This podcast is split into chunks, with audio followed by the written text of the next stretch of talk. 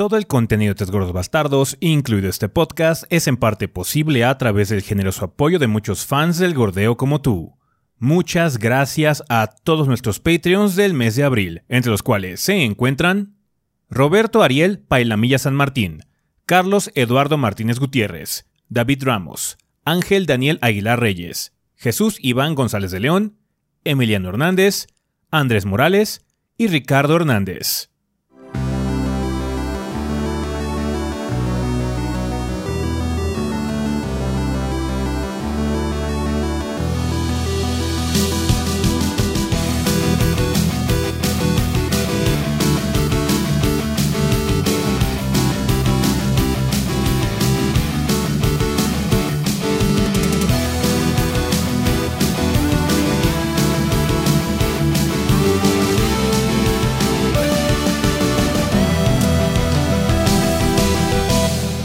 ¿Qué pedo banda? Sean bienvenidos al episodio 477 del podcast de los tres gordos bastardos. Yo soy su anfitrión Ezequiel y como ven aquí encuentro con el resto del elenco de los gordos, o sea, Rafa y Adrián. A ver, Adrián, si quieres empezamos contigo esta semana. ¿Qué anduviste haciendo en el mundo del gordeo?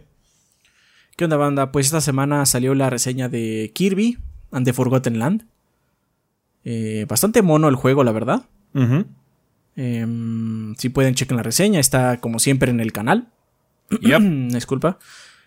También hicimos stream de Lego Star Wars, creo. ¿Sí fue esta semana? Creo que fue el martes, sí. Sí, creo que fue el martes. Eh, de Lego Star Wars. De hecho, estoy jugándolo porque estoy trabajando en la mini. Eh, está coqueto el juego. De hecho, hace tiempo no me reía así. Una carcajada real por una broma. Y el, este juego de Lego lo logró cabe aclarar que tiene como una broma cada minuto, entonces supongo que alguno iba a pegar. sí. Pero este eh, tiene buenas puntadas, la verdad. Aunque todo es muy inocente, definitivamente. espero sacar la reseña esta semana, pero si no, sale la que sigue. Porque también tuve la oportunidad de probar ah, un poco de la nueva expansión de The Elder Scrolls Online, llamada High Isle o Isla Alta. Y saqué un pequeño previo a finales de la semana pasada al respecto, por si lo quieren checar, banda, por favor. Si no lo han visto, vayan a verlo, banda. Así es. Y. Eh, probando otras cosas que deberían salir esta semana. Por eso no estoy seguro que vaya a ser lo de Skywalker Saga también esta semana, porque de hecho tengo otro video que debería salir esta semana. Sí. Entonces, varias cosas. De hecho, esta semana, la semana pasada estuvo, estuvo bastante llena de cosas. Y bueno, acompañé a los gordos en streams varios. Así es. Eh, ¿Tú, Rafa, qué has andado haciendo? ¿Qué banda? Pues, eh, pues esta semana estuvimos, sí, efectivamente jugando eh, Kirby para pues ya tener la reseña grande. Em, y yo por mi parte estuve jugando mucho Tiny Tina's Wonderlands, que ahora sí finalmente ya pude sacar la mini reseña de si todo salió bien, ya, está, ya salió el sábado. Sí, banda, lo siento, fue mini reseña, ¿qué les voy a decir? Ni modo, le tocó. Le tocó la vida, hacerlo. la vida. la vida. espero que eventualmente sí lo podamos jugar los eh, tres eh, en alguna ocasión, porque ahora sí, pequeño spoiler de la mini banda, está muy bueno el juego, está muy divertido. Es Borderlands del bueno. Lo que nos cagó del 3, que fue básicamente el humor tan cringe, tan este, no sé, sin alma, aquí se siente como que ese apartado lo resolvieron. Y en sí el juego está muy, muy divertido. Estuve también riéndome mucho. Así como eh, comenta Adrián ahorita con el Lego Star Wars, yo me estuve riendo mucho con Tiny Tina's eh, Wonderlands. Eh, Ashley Burch es, muy buena en su papel de, de, Tiny Tina. A algunos les puede cansar un poco porque se la pasa todo el tiempo con una energía que sí puede llegar a ser como que too much, demasiado pero está muy bien. O sea, la verdad sí disfruté mucho mi tiempo con, eh, con Wonderlands y la neta sí quiero seguirlo. Sí quiero seguir jugando cuando tenga oportunidad. Eso y pues... Ah, y pues estuve acompañando en... Ah, de hecho ahora sí ya pudimos jugar Ori and the Will of the Wisps. Eh, me estuvo acompañando ese el miércoles. Em, sí fue el, el miércoles o fue el martes. No estoy seguro, fue un día. No estoy Uno seguro, de fue un estos día, días. pero Uno de sí, esos ahora, streams. Fue un sí, día. bueno, el caso es que ya pudimos hacerlo y no hubo contratiempos, afortunadamente. Entonces, pues eh, ya estuvo eso y pues seguimos acompañando a ese con Elden Ring, que ahí ha seguido la serie. Así es. Eh, pues yo lo que estaba haciendo también, pues bueno, jugando un poquito de la eh, reseña principal, obviamente el juego de Kirby, que es un juego muy sencillo, muy rápido realmente, no fue mucho problema. Eh, me he dedicado a hacer algunas cosas de backend, eh, de hecho actualicé algunas cosas en Twitch y estoy trabajando todavía en la situación del Yabai. Eh, vamos a cambiar un poquito el esquema de edición, espero que ya esté pronto, banda. Eh, también eh, algunas cosas para eh, siguientes videos. De hecho, reseña grande y cosas así que vienen todavía a futuro. No creo que haya reseña grande esta semana. Yo creo que no nos espera hasta la que sigue, probablemente. Entonces, sí, y pues bueno, trabajando en, en varias cosillas extras para pues bueno, el futuro en general de, las siguientes semanas para que haya contenido. También algunas cosas de la tienda de los gordos que también ya estamos actualizando. Y pues nada, o sea, jugué un poquito de Final, el parche 6.1, estuve jugando el, el modo PvP, el nuevo, el de Crystalline Conflict, que está bastante bueno, y avanzando en la MSQ un poquitín, pero pues eso es completamente extra, entonces sí, nada más estuve pendejando ahí un rato en Final. Eh, ahorita no hay mucho anuncio, banda, nada más que esperamos que siga habiendo videos eh, en estos días. Eh, bajamos un poquito el ritmo ahorita porque pues ya no hay mucho... de qué hacer contenido. Realmente no hay muchos juegos nuevos que estén saliendo. Eh, pero aún así vamos a estar sacando eh, mini reseñas, algunas impresiones que salgan por ahí. Estamos recibiendo algunos mails por ahí interesantes para poder hacer algunos previos. Entonces estén al pendiente, banda, en estos días para que ustedes puedan ver contenido de gordo de todas formas. Y vamos a estar streameando como siempre, ¿no? Entonces Así estén ahí es. al pendiente, banda, con todo el contenido de los gordos. Porque de que va a haber, va a haber. Quizás ya no tan intenso como lo que ocurrió al inicio de año. Pero bueno, eso es bueno. Vamos a poder bajar el ritmo que nos ayuda para Eso. descansar un poco porque sí estuvo muy cabrón. Sí, sí, estuvo cabrón. Ah, se me olvidó, sí, cierto, perdón, a propósito de, de la semana. Otra cosa fue que eh, también me invitaron a un eh, evento de PUBG. Ah, sí, cierto, que fuiste al evento de Sí, PUBG. estuve. Estuve en el evento de PUBG, entonces ahí pues eh, eh, platicando un rato con, con, con algunos compañeros. Pues a- ahora sí que de- saludos de la banda del Bárbaro, de Erika. este, me dio mucho gusto verlos por ahí. Eh, también ahí estuvo Leo Cervantes. Entonces, pues sí. Está bien. Eh, y pues sí, fueron premiaciones a la, a la comunidad y a los jugadores profesionales de PUBG. Entonces, pues estuvo bien. Bueno, muchas gracias por la invitación. Vergas. Perfecto. Pues bueno, banda, eso sería todo con respecto a las introducciones. Vámonos al sillón.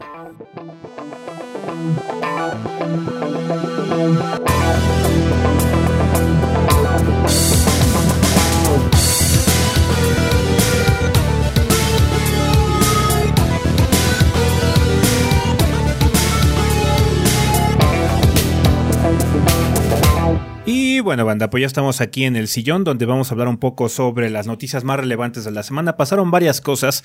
Entre ellas se anunció por parte de Vanillaware que Grim Grimoire, este juego de PlayStation 2 que casi nadie conoce, porque salió ya hasta el culo de la generación del PlayStation 2, eh, va a tener un remake. Eh, se va a llamar Grim Grimoire Once More. eh, y va a ser de parte de Vanillaware y NIS. Fue el primer juego publicado del desarrollador en el 2007 bajo el liderazgo de George Kamitani, quien fue un artista fundador de Capcom. La premisa es similar a la del original. Un joven, una joven maga, Lilith Bland, revive los mismos cinco días después de que un hechicero malvado ataca su escuela y amenaza con el desastre. Eh, es un RTS, el remake tendrá nuevos gráficos y sistemas, incluyendo una mecánica de Great Magic y árboles de habilidades. Actualmente solo está con fecha de lanzamiento en Japón del 28 de julio, pero es probable que sí llegue por acá, porque pues, eh, Green Reward sí llegó acá. Entonces, no estaría de, de- de más que si llegara eh, también este remake. Em, por así decirlo, es un precursor a todos los juegos de Vanillaware que hemos visto, que son 13 Sentinels, este, Dragon's Crown, todo ese tipo de cosas que, eh, pues es, es ese tipo de juegos de Vanillaware que empezaron a hacer ya por la época del PlayStation 2. A mucha gente son muy fans de este tipo de cosas, eh, incluso cosas como Grim Grimoire, Odin Sphere, todo ese tipo de, de situaciones, pero bueno, ahorita está confirmado el remake para Japón, ojalá que se llegue a este lado del charco, porque bueno, muchos fans de Grim Grimoire, muchos fans que se han hecho fans a lo largo de los años de Vanillaware, empezaron con este juego, con la época del PlayStation 2 en particular, porque bueno, eh, justo empezaron a salir ese tipo de, de- de entregas en esa época. Entonces, pues sí, vamos a estar al pendiente. Ojalá se anuncie pronto eh, la llegada de este título a América. Pero bueno, por lo menos ya está anunciado para salir en Japón el próximo 28 de julio. Bien, una noticia que emocionó a varios y que hizo que atascaran otra vez el Twitter de Adrián es que va a haber Por supuesto. nuevas versiones de Snacks. Adrián, cuéntanos cuándo van a llegar. Ah, pues. Va a estar disponible ahora en todos lados, básicamente. A partir del, del 28 de abril, eh, la peor pesadilla de la historia llegará al Xbox One, los Xbox Series, Cloud Gaming, Nintendo Switch y Windows 10 vía las tiendas de Xbox y Steam. Este, esta nueva versión, este nuevo relanzamiento de Pugsnax tendrá todo el DLC, que solo es uno, ja, que es la isla de los Big Snacks, eh, que es unas 3 horas más de juego, tengo entendido. Es un DLC gratuito para la versión, vamos a decir, original. Eh, y va a haber algunos nuevos retos en, en el poblado de Snacksburg. Eh, para que pues ar- armes tu casa, básicamente, porque en el otro, en el original, pues tu casa no era nada, no existía. ¿Cómo era Snacksburg? ¿Era merienda qué? Eh, Pueblo Picnic. A Pueblo Picnic, sí. No, Merienda Eh. Burgo era lo que le habíamos dicho nosotros. Ah, sí, miren, Burgo, pero no se llama Pueblo Picnic en español. Ah, sí, sí, es cierto. Eh, también le van a dar unos retoques de calidad de vida, le van a agregar algunos secretos y demás, pero bueno. Ya hay reseña, banda, ya hay serie, ya, ya hay todo, no me pueden pedir más. La gente me dijo que si lo voy a jugar, guay. Guay Burai. Es para la Está gente que no lo puede jugar. Ajá, es para, Esto es para la gente que no lo ha jugado. Ojalá lo puedan disfrutar en sus, este, en sus sistemas preferidos. Está juego- raro el juego. El juego está raro, pero pe- es bueno. De hecho, es un buen juego. Y eso es todo lo que voy a decir. Está bien, pues ahí estuvo. Eh, Booksnacks va a llegar ya a los Xboxes eh, para que ustedes este, puedan este, disfrutarlo, además del Switch. Em, también ya les habíamos comentado hace tiempo eh, que eh, pues, el, launcher de Bethesda, el de Bethesda.net, ya iba a, morir. Ya básicamente van a cesar actividades con ese launcher. Y pues bueno, eh, hay una actualización con respecto al proceso que se va a llevar para que ustedes puedan hacer transferencias de sus juegos a Steam. Eh, esto se va a poder realizar a partir del 27 de abril. Eh, vas a poder pasar archivos salvamento, monedas y listas de amigos estarán incluidos en la transferencia. Bethesda anunció en febrero que cerraría el launcher. Ahora mencionan que a partir del 11 de mayo los jugadores ya no podrán acceder a los juegos de la compañía a partir del launcher. O sea, no, no van a poder acceder a partir de ese launcher. Así que por favor hagan su transferencia lo antes posible. A pesar de que se cerrará el launcher, las cuentas de los jugadores permanecerán activas y accesibles vía el sitio web de Bethesda.net. Las cuentas seguirán siendo soportadas para títulos futuros. O sea, ya ven que luego cuando te metes así como en el PlayStation o en el Xbox a un juego de Ubisoft o de Bethesda, te dicen, date de alta en Bethesda.net y bla, bla, y ten beneficios que nadie usa. Ajá, que nadie, que a nadie le importa. Bueno, eso vas a poder seguir haciéndolo, así que no se espanten. Uy. Vamos a seguir haciendo cosas very inútiles en el futuro. Más cosas random para mi cuenta en línea. What? Todavía se puede. El, el peor, el peor agresor de eso es Ubi. Ubi desbloqueó un chingo. de Bien cabrón. Mames, sí. Ubisoft, sí. Eh, informa también la gente de Bethesda que los juegos que hayan adquirido en Bethesda.net estarán disponibles para ellos en Steam de forma gratuita. Solamente, básicamente, se hace la transferencia. O sea, no hay, ni- no hay que hacer ningún pago. Este proceso es completamente gratis. No importa si tus usuarios ya cuentan con los juegos en la librería de Steam a partir de Bethesda.net, el proceso de migración seguirá funcionando, aunque a los usuarios no se les darán recompensas por los ítems que ya tengan en Steam. ¿Va que va? Entonces. Pues sí, eh, vayan haciendo ya sus transferencias, banda, para que, pues bueno, sigan pudiendo acceder a sus juegos. Ahora ya Bethesda va a estar completamente enfocada en Steam. Eh, y también, obviamente, la tienda de Microsoft, porque pues ya son de Microsoft. Entonces, ya. Eh, háganlo pronto, banda, a partir del 27 de abril para que no se queden sin jugar sus juegos si es que tienen algún título que hayan comprado en el launcher de Bethesda, ¿no? En la casualidad de que lo hayan hecho alguna vez. Está bien, está bien. Vale, pues las noticias más relevantes de la semana eh, ocurrió eh, el pasado domingo, me parece, creo que fue aniversario Sí, de algo. fue domingo. Así es, así Fue es. Sí, aniversario raro. de algo. eh, anunciaron un nuevo Kingdom Hearts. Bueno, anunciaron varios, unos para celulares y no sé qué más madres, pero bueno, el más grande que a todo el mundo le importó es que va a haber Kingdom Hearts 4. Cuéntanos, Rafa, ¿cuáles son los detalles? Pues sí, resulta que no ha terminado. We're still in this. Al igual que Pues Shenmue sí. van a ser 18 partes. Así Ah, no mames. Dios santo. Sí, sí, te no, lo no creo, digas ¿eh? Shen- no digas Shenmue porque parece ser que sí va a haber un quinto. Perdón, un quinto, no un cuarto. Un Así cuarto, como, un cuarto. "Gua- ¿cuándo salió el cuarto? Sí, fue un sueño febril de todos. Lo contamos como el número 4. Este, no, parece que sí va a haber un cuarto porque están ahí trabajando para que haga otro. No mames. No mames, ya va. Pues God bless them. El caso es El caso es que, pues, el que sí va a haber, seguro, seguro, va a ser un Kingdom Hearts cla- 4. Ya eh, Square Enix, eh, efectivamente, durante su evento de aniversario de Kingdom Hearts, eh, el aniversario número 20 de la franquicia, ya lo confirmó. Y mostraron un pequeño tráiler acerca de Sora en un nuevo mundo que se llama el Quadratum que Square Enix lo ha descrito como una ciudad expansiva que se encuentra en un mundo hermoso y realista que no se ha visto en la serie de Kingdom Hearts. Eh, y ya que cuando le preguntaron así más de más personalmente a, Ne- a Nomura que le preguntaron y co- co- como qué es esta cosa, básicamente lo que dijo es es un purgatorio para Sora. Porque spoilers supo- de, de- de Kingdom Hearts 3 al final a los Sora- que les interesaba ya saben. a los que les interesa ya saben, a los que no, pues spoilers. Sora kind of dies al final del 3. Muere y no Y muere a la vez. Muere y no muere, desaparece básicamente. Hace el Este, Mickey. Se hace el Mickey, se va, se va de la existencia. O sea, es, una, es un final bastante así como que, ¿por qué? Porque todo el mundo está feliz. Ya, ya terminamos, ya terminamos con la pinche saga de quién sabe cuántos juegos, porque no son nada más tres Kingdom Hearts, son como 14. Entonces llevamos arrastrando toda esta pinche tragedia. Eh, Esta tragedia innecesaria, voy a esta agregar. tragedia innecesaria desde quién sabe cuántos juegos, para que al final, así que ya todos están en la playa, están pasando la bomba, están todos los güeyes que han salido en todos los Kingdom Hearts y que eh, la pasaron muy mal en algún punto. Y de pronto, ah, sí, and Sora dies. Así, fuck you. Así es así como que bueno. Qué Eh, bueno que no me gusta esa serie. digamos que sí fue una cosa bastante... eh, Fue una nota pinche, la neta. Pero bueno, lo hicieron para poder hacer más Kingdom Hearts. El caso es que ya van a empezar un nuevo arco que es el Lost Master Arc. Oh my god. es que, que básicamente el Lost Master es, es Sora, supongo yo. Eh, va a ser eh, igual protagonizado por Sora, Donald y Goofy. Este, quién sabe cómo se vayan a reencontrar, pero pues ya, ya luego eso tendremos que verlo, porque al final del trailer lo que nos dan a entender es que Donald y Goofy están buscando a Sora en el Hades o algo así. Este, está bien, Está bien. está bien.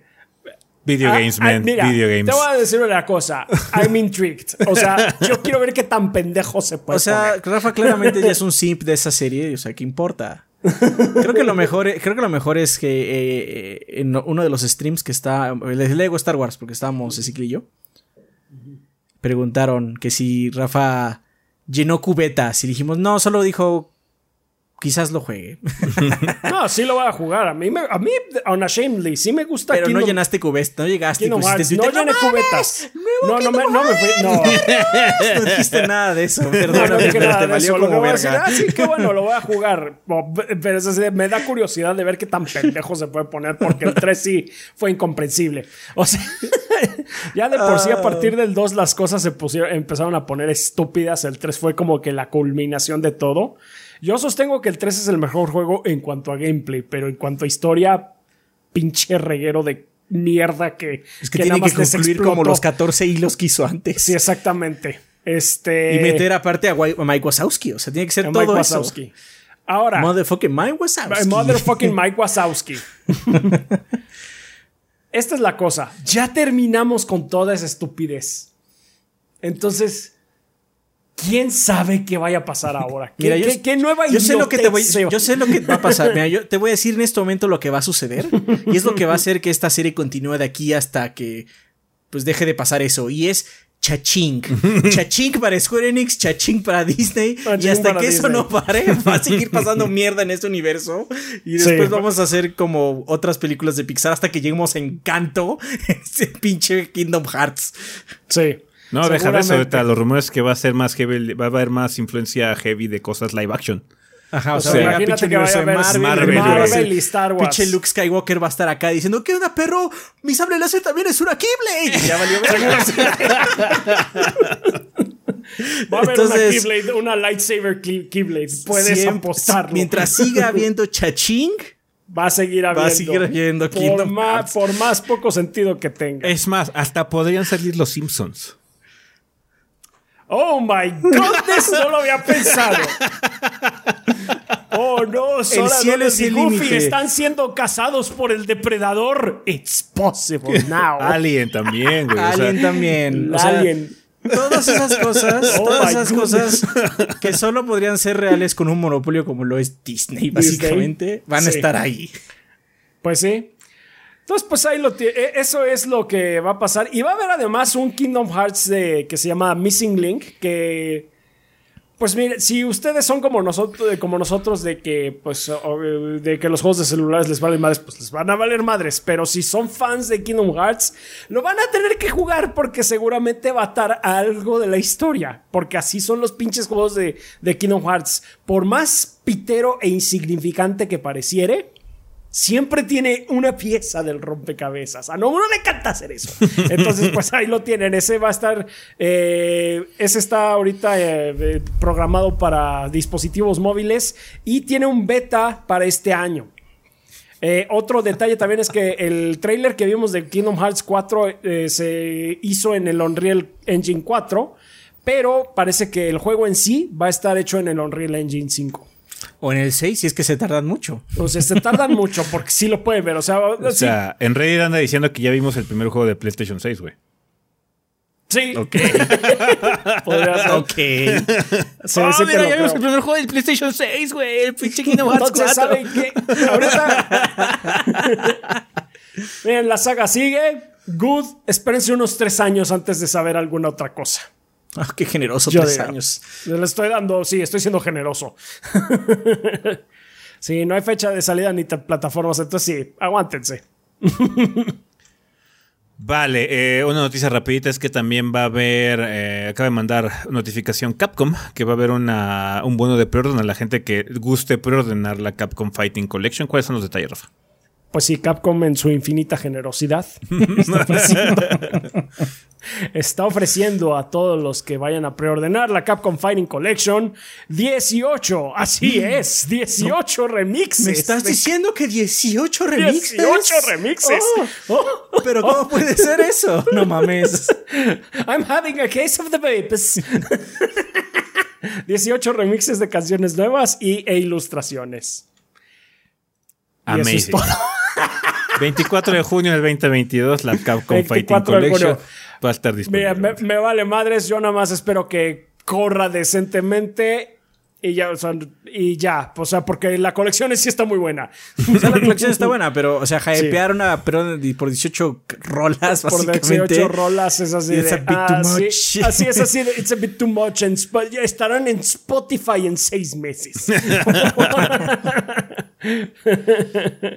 Eh, pues pasando noticias ya un poquito más grandes, eh, Microsoft acaba de confirmar que acaba de hacer un eh, reclutamiento para apoyar con el desarrollo de Halo Infinite. Cuéntanos, Adrián, cuáles son los detalles. Así es, Certain Affinity va a entrar, o, bueno, de hecho ya estaba trabajando anteriormente, pero va a entrar como con más potencia o con más fuerza a trabajar con 343 en Halo Infinite. Eh, la misma compañía de Austin, o sea, Certain Affinity, hizo un pequeño post en el sitio eh, en el cual menciona que va a profundizar su relación con 343i. Eh, anteriormente, bueno, este estudio en particular se dedica mucho a multiplayers. ha trabajado anteriormente en la misma serie de Halo, además de Call of Duty, así que pues claramente es algo que le menea, ¿no? Eh, Brian Jarrett, director de la comunidad de 343, recientemente habló respecto a los retos y limitaciones que el estudio está encarando con el trabajo en Infinite, el cual pues no es este... No es secreto para nadie. no, no, es secreto para nadie. Entonces, este... Mucha gente estaba, cuando salió la primera parte de esta noticia, que fue creo que miércoles, que Certain Affinity va a ser un modo nuevo, porque se está rumorando un modo nuevo en, Halo, pero pues yo creo que más bien es primero tienen que arreglar lo de sus temporadas, que va a ser la segunda, arreglar lo de Forja, todo eso antes de empezar a pensar en un nuevo modo como tal, ¿no? Eh, Brian Jarrett comentó que ciertamente no estamos felices de, perdón, ciertamente no estamos felices de ser incapaces de cumplir con las expectativas de los jugadores y la comunidad. Es una, es una situación difícil que le tomará tiempo al equipo a, atravesar. Ahora nos enfocamos en la temporada 2 y tendremos más que compartirles en las semanas venideras. Mientras tanto, ha ocurrido mucho planeo, mucha planeación de producción, costos, eh, contrataciones, etc. Cosa que no se ha prestado a que haya actualizaciones detalladas ni regulares. básicamente lo que están diciendo es que están trabajando interiormente, por eso tampoco ha habido que decirles. No ha habido contenido, no ha habido nada que los jugadores puedan apreciar tangiblemente, ¿no? Así es. Eh, comprendemos que a la comunidad se le ha agotado la paciencia y creo que con toda razón también están cansados de escuchar solo palabras, pero necesitamos algo de tiempo para que el equipo ajuste los detalles y luego podremos compartirles tanto como nos sea posible. Como ya comenté, la temporada 2 ya se aproxima, de hecho sale el 3 de mayo y estas semanas va a haber como unos previews de algunos mapas y esas cosas. Entonces, pues bueno, ya, ya, ya habíamos hablado de esto anteriormente. Tres cosas le, está costando mucho mantener su eh, sistema pues de juego de servicio básicamente para su multiplayer. Y han ido retrasando componentes de la campaña como el cooperativo. Y pues Forja, que de hecho siento que Forja hubiera aliviado mucho esta situación, porque Forja al final del día, pues la gente misma es la que crea el contenido, ¿no? Le das las herramientas y pues se autoconsume ese contenido. No, y parte de lo que hizo muy grande a Halo 3 fue precisamente la introducción de Forja. Si algo, si hubo una explosión de contenido y Halo se volvió Halo realmente, eh, en el, en el Sidecast colectivo fue cuando salió Halo 3 precisamente por eso. De hecho, el surgimiento de Machinima, eh, todos los modos así como especiales que se han creado y que la comunidad ha aceptado a lo largo del tiempo, pues salieron de ese concepto, ¿no? Entonces, Forja es, ya es una parte muy importante de lo que es el concepto de Halo, además de los staples, ¿no? Que aún no se encuentran disponibles, como la campaña cooperativa, como varios, como varias playlists de juego. Hay varios modos de juego que son bases de, de, Halo que no están, disponibles. no están disponibles. Entonces, pues sí, eh, claramente el título necesitó, necesitaba más tiempo en el, en el, en el, en el asador. O sea, no es, no es novedad. A, todo, a todos los estudios les pasa. Es completamente eh, comprensible que a veces simplemente el proyecto no cuaje, ¿no? Quizás Halo Infinite hubiera le hubiera salido mejor salir a finales de este año y hubiera salido con un contenido mucho más aceptable eh, en cuanto a la base y a una planeación un poquito más certera con respecto a su a sus season passes, ¿no? A sus, bueno, a su temporada o lo que sea del, del, live service, ¿no? Em, pero está bien, o sea, por lo menos están tomando cartas en el asunto y no se está abandonando el producto porque... No, aparte lo están diciendo porque luego es peor. No, we're fine. we're fine. Ajá, por lo menos aquí no dijeron, no, no, no, de hecho no estamos bien, lo, hicimos, mal. Lo, dijo con todas sus palabras. Sí, y bueno, sí fue bastante honesto. en cuanto el agregado de Certain Affinity, pues esperemos que les ayude a mejorar eso. Sí. Porque, o sea, lo que está sucediendo ahorita es que el multiplayer de Halo está cayendo en la oscuridad otra vez. Y pues ese, el plan era que no pasara eso. Entonces, ojalá. ¿Es 2042? Así es. Están compitiendo para ver cuál tiene menos. Entonces, este, ojalá lo recupere, ¿no? Halo es una cosa muy importante para Microsoft, así que espero lo puedan recuperar. Pues ojalá que esto sea el inicio de más buenas noticias con respecto al desarrollo de ese título, porque pues sí, es, un, es una franquicia muy importante como para que esté en este estado, ¿no? Eh, realmente. Entonces, pues sí, ojalá que todo salga bien y que ahora con el lanzamiento de la temporada 2 sea el inicio de una rampa positiva para contenido y realmente el bienestar de la comunidad de ese juego, ¿no? Así es. Sí, sí, sí. Vale, pues para que salga la temporada del Halo falta un rato, pero este, cuéntanos, Rafa, que van a poder comprar esta semana en sus tiendas y portales digitales. Muy bien, el 20 de abril van a poder conseguir Star Wars The Force Unleashed para el Switch. El 1. El 1. El 1. Kratos va a la guerra de las galaxias. sí, básicamente. Pero es el decente. Ese, este es, ese es el que está bien. Está bien. El 2 es El 2 es basura. El 2 es basura. Bueno, el 21 de abril van a poder conseguir Light ya para el PlayStation 5 y los Xbox Series, y Teardown para la PC. Ok, semana muy, muy liviana realmente, como decimos ya. Todo lo que falta de abril, mayo y hasta junio no vamos a tener realmente lanzamientos grandes. Creo que el juego más grande de lo que queda de este mes es el de Switch de Sports. El 29 no sale Switch Sports. Sí, sale el 29. Creo que ese es el juego más grande que sigue. Se viene la sequía. Sí, es para. Ah, yo estoy completamente de acuerdo en que venga. Sí. Está bien, que venga. Sí. Tengo, mucho Final muy 14 fuerte. que jugar. Este, Así es, entonces, hay que bueno. ponernos al. hay que ponernos al corriente. sí, sí, realmente Nintendo es el que va a ocupar el spotlight en estos meses porque sí sale Sports y luego en junio tenemos ya cosas como Strikers, va a salir también este el Heroes de Fire Emblem. No estoy seguro cuándo sale Splatoon 3, güey. no me acuerdo. Ya, según yo no, tiene te- fecha, ¿no? No ¿Todavía? tiene fecha, pero según yo era Summer. Eh, Algo así, creo que era Summer. O sea, Sí. seguramente va a haber un direct y va a decir sale en dos meses o en dos semanas Ajá. o dos ya salió. semanas o algo así. Sí, quién sabe, pero ya lo tengo borroso. Entonces sí, va a haber mucho bien. Switch este año, eh, que es lo que es lo que va a alimentar básicamente eh, las reseñas grandes de verano. Pero otra grande de Splatoon, guay, es el mismo juego. ¿Quién sabe, Adrián? ¿Ya salió? No, Ah, Bueno, I'm gonna call it, es el mismo juego. muy probablemente. Bueno, si la campaña es diferente, I'm okay with it. O sea, Sí, si la campaña sí, sí, ya no sí. nada más es una serie de niveles conectados y sí es como más rara, eh, pues ok. Eh, porque sí, estoy, no creo que el modo multiplayer sea como diferente. pues, sí, exactamente. O sea, no creo que el modo multiplayer cambie mucho como para. Solo van a ser, va- solo van a ser mapas, así como, ah, sí, esto es lo que hubieras tenido si hubieras tenido Season Pass, güey, o algo así, ¿no? Eh, pero bueno. Eh, va a haber contenido de Nintendo en los siguientes meses, pero sí, lo que es abril y mayo, banda, no va a haber ni más. Así que. Buen momento para jugar juegos viejos. ¡Sí! Sí que lo es, sí que lo es. vale, pues bueno, con eso terminamos ya el sillón, banda, así que vámonos al tema de la semana.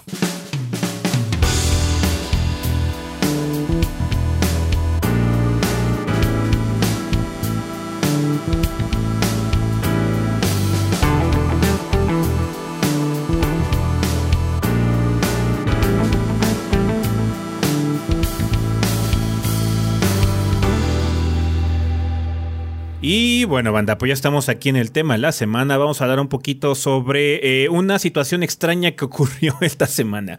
Eh, ha habido muchas conversaciones con respecto a eh, CD Projekt Red últimamente, más que nada porque también hubo una cancelación. Se atrasó indefinidamente la versión para consolas de nueva generación del Xbox Series X y de PlayStation 5 del Witcher 3.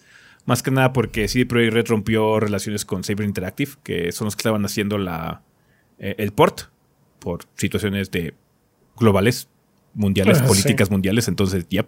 Eh, más que nada la guerra ahorita que hay en Ucrania. Eh, entonces sí, eh, pues bueno, se, se pospuso indefinidamente esa versión Next Gen del Witcher 3. Pero una cosa o una nota interesante es que salieron los de Cipro a confirmar que ya están terminando la situación de, eh, de desarrollo, básicamente de arreglo de Cyberpunk 2077 pero que eh, sí va a haber contenido, eh, que se va a seguir desarrollando, pero que la próxima expansión o la primera expansión pagada de Cyberpunk 2077 va a llegar hasta el 2023. Hasta el año que entra, dos años después de que salió el juego. ¿Ah? Em, habrá más noticias sobre la ex- Sure. habrá más noticias sobre la expansión más tarde en el 2022 según CD Projekt Red no tiene mucha información al respecto que traerá el contenido de momento. Y el director de misiones Powell Sasco comentó que la espera servirá para hacer que el juego esté hecho debidamente lo cual no tiene nada de malo es perfectamente entendible y qué bueno ojalá que el contenido sea sea de calidad. Pero esto nos planteó la pregunta de cuándo ya es demasiado tarde para básicamente sacar contenido sobre un juego. Especialmente si no es uno que ha recibido pues Que contenido sido continuo. muy ¿no? buen recibido. Si, sí. si ahorita Además, sale una nueva expansión de No Man's Sky, no me voy a sorprender porque ha estado saliendo expansión cada dos semanas. Salió una nueva. Ajá. Salió una nueva. Sí, sí, sí. Es de Ah, sí, piratas espaciales. Entonces ahí sí no hay ningún problema en decir, ah, pues sí, no, ha sido un juego que se ha ido actualizando constantemente, es un juego de servicio en ese sentido, No Man's Sky, entonces, ah, está bien, ¿no? A Es varios un juego de años. servicio donde las actualizaciones son gratuitas. Sí, varios años después de que está saliendo, eh, eh, que haya salido el juego, pues bueno, sigue saliendo contenido para mantener a la comunidad activa. Pero en un título como Cyberpunk, suena raro que la primera expansión que va, pues bueno, precisamente a expandir el contenido del título salga dos años después de que el juego se haya estrenado. Obviamente tenemos que tomar en cuenta la situación tan particular que tuvo este juego, que salió eh, catastróficamente mal en muchos sentidos. Eh, quizás era jugable en muchos sentidos, pero bueno, le fue muy mal en la prensa y en mucho en la percepción de la gente. Tanto que nunca se va a quitar el estigma de que si ya está bien o no está bien. Cuando salga la expansión, alguien va a preguntar, ¿y ya está bueno el juego? No Man's Sky no se la puedo quitar y está mucho mejor parado que Cyberpunk. definitivamente. y todavía hay gente que pregunta, pero ya está bueno, así como, dude, ¿de qué estás hablando? Ya está la Normandy. Sí. Entonces, pues, queremos platicar eh, entre nosotros y también con ustedes para la vida después del podcast. ¿Cuánto, qué tan factible o qué tan interesante se les eh, hace esta situación en la que un juego que ya tiene tanto tiempo fuera en el mercado reciba contenido, ya sea una actualización, de paga? O sea, estarían dispuestos a pagar una expansión de algo como, no sé, hagan de cuenta, God of War del 2018 dijeran, ¿saben qué? Va a haber DLC y va a ser como una especie de precuela Ragnarok y bla, bla, bla, ¿no? Y Ragnarok sale hasta el año que entra, yo qué sé, ¿no? Una cosita así. Eh, ¿Cuál sería como si su, situación ideal? ¿Ustedes qué piensan, Goros? ¿Cómo está esta perspectiva? ¿Cuánto, ¿Cuándo ya es demasiado tiempo?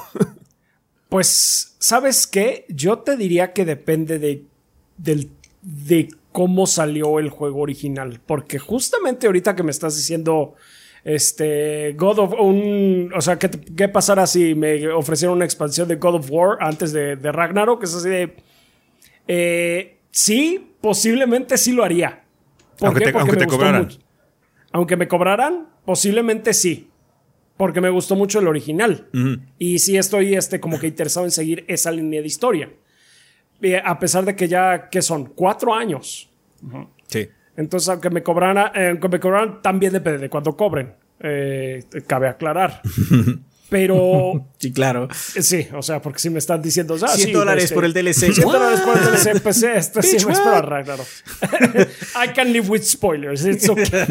puedo, verlo en YouTube, gracias. puedo verlo en YouTube, no tengo ningún problema. Sí, pero digamos que, pues sí, eso eh, eh, eso para mí tendría, eh, tiene mucho peso en la calidad inicial en la que salió el juego. Y pues Cyberpunk, dentro de todo, pues sí tuvo, ya, ya sabemos todos la historia, no hace falta repetirla, pero sí. Eso yo creo que puede, puede afectar mucho cómo está viendo la, la gente, cómo sale el contenido ahora, sobre todo porque sí se tardó eh, mucho. A lo mejor no, no, no, estamos hablando de la diferencia de tiempo bajo el hipotético de que sí saliera el contenido de God of, de God of War. Pero fue, eh, no sé. No sé. Si fue, si es, yo, yo siento que afecta mucho la impresión inicial. Aún así, aún así acaban de, notificar así como reportes de ventas. Hay 18 millones de copias de Cyberpunk allá afuera. 18 millones. Sí. Con Pero muchos se ven pedos ajá, que quieran decir y aventarle 18 millones de personas compraron Cyberpunk. Sí.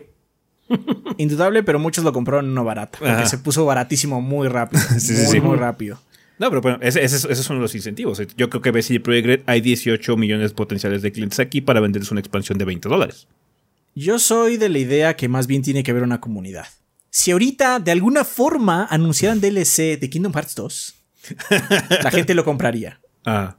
A pesar de que fue como Play 2 y todo, si de alguna forma logran hacer un DLC de esa mamada, la gente lo compraría. Porque existe una comunidad que le interesa. Sólida. Cyberpunk existe un meme al respecto, más que una comunidad. Cyberpunk es it's a joke. Ajá.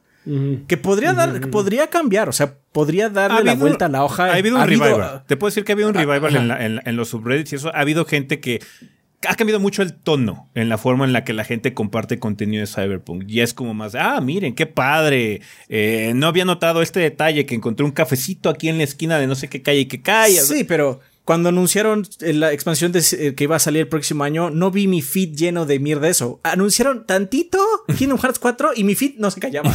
no se callaba. Ajá, porque Kingdom Hearts es algo. Cyberpunk es un meme. Sí, tiene una comunidad. O sea, Reddit hay comunidad de todo. Seguramente hay comunidad de cómo beber leche. No sé. Este, hay comunidad de cómo beber agua. Ok. Los, Hydro Homies. Son close Entonces, este, o sea, que la comunidad haya cambiado su, su tono. Bueno, eh, es la comunidad, ¿no? Existe una comunidad de New World todavía en Reddit. Ajá. No estoy diciendo que no puedan cambiar la hoja y cambiar la percepción. Eso, eso porque o sea, en este mundo existe No Man's Sky. Y lo logró al final del día, pero fue más rápido. No más que lo hicieron mucho más rápido y con todo y todo no se han atrevido a sacar ninguna expansión o contenido con paga. Todo es agregado de lo que se compró originalmente, ¿no? Entonces yo creo que depende mucho de una comunidad. Si Mario... Es más, tenemos un caso perfecto. Mario Kart 8 Deluxe Mm. Tiene DLC nuevo y la gente estuvo muy feliz. Nosotros mismos dijimos, está como un dólar la pista, hay que comprarlo, ¿no? Hubo controversias, por- pero ¿Eh? sí. Hubo controversias, pero en general fue positivo, sí. Pero la- el, el- el- el sentimiento inicial, antes de las controversias, el sentimiento inicial de la gente fue, ah, me Más, interesa. sí, ma- más de Mario ahorita Kart es, 8, let's go. Güey, va a haber DLC de esta madre. Sí. Eso es lo que yo escuché, así como. Nadie dice que esté malo, nadie dice que no esté divertido, nadie dice que no hayan mejorado el juego, nadie está diciendo nada de eso. El problema es que la percepción de la gente está muy cabrona y es muy difícil mover esa piedra hacia otro lado. Sí, supongo que es como tú dices, que tiene que ver mucho con cómo eh, con qué tan saludable se encuentra la comunidad del juego en ese momento. Ajá, porque, Y o qué sea, tanto ha durado, qué tan fuerte es. ¿qué tan fuerte es o qué, qué tan fuerte puede mantener así como el momento, la energía ahí, ¿no? Sí, Project Red en ese sentido ha sido muy malo, porque sí, obviamente se atrincheraron para hacer las cosas como hizo eh, los mismos Hello Games. Pero después del atrincheramiento y sacar su primer parche de con las cosas mejoradas, no incentivaron a la comunidad a seguir haciendo cosas. No lo vimos, no se volvió algo, nada más, bueno, ya lo arreglaron, qué chingón. Vamos, porque pues, no importa, estoy esperando ahora, no sé, Halo Infinite o estoy esperando Horizon o yo qué sé, cualquier cosa que venga más adelante, ¿no?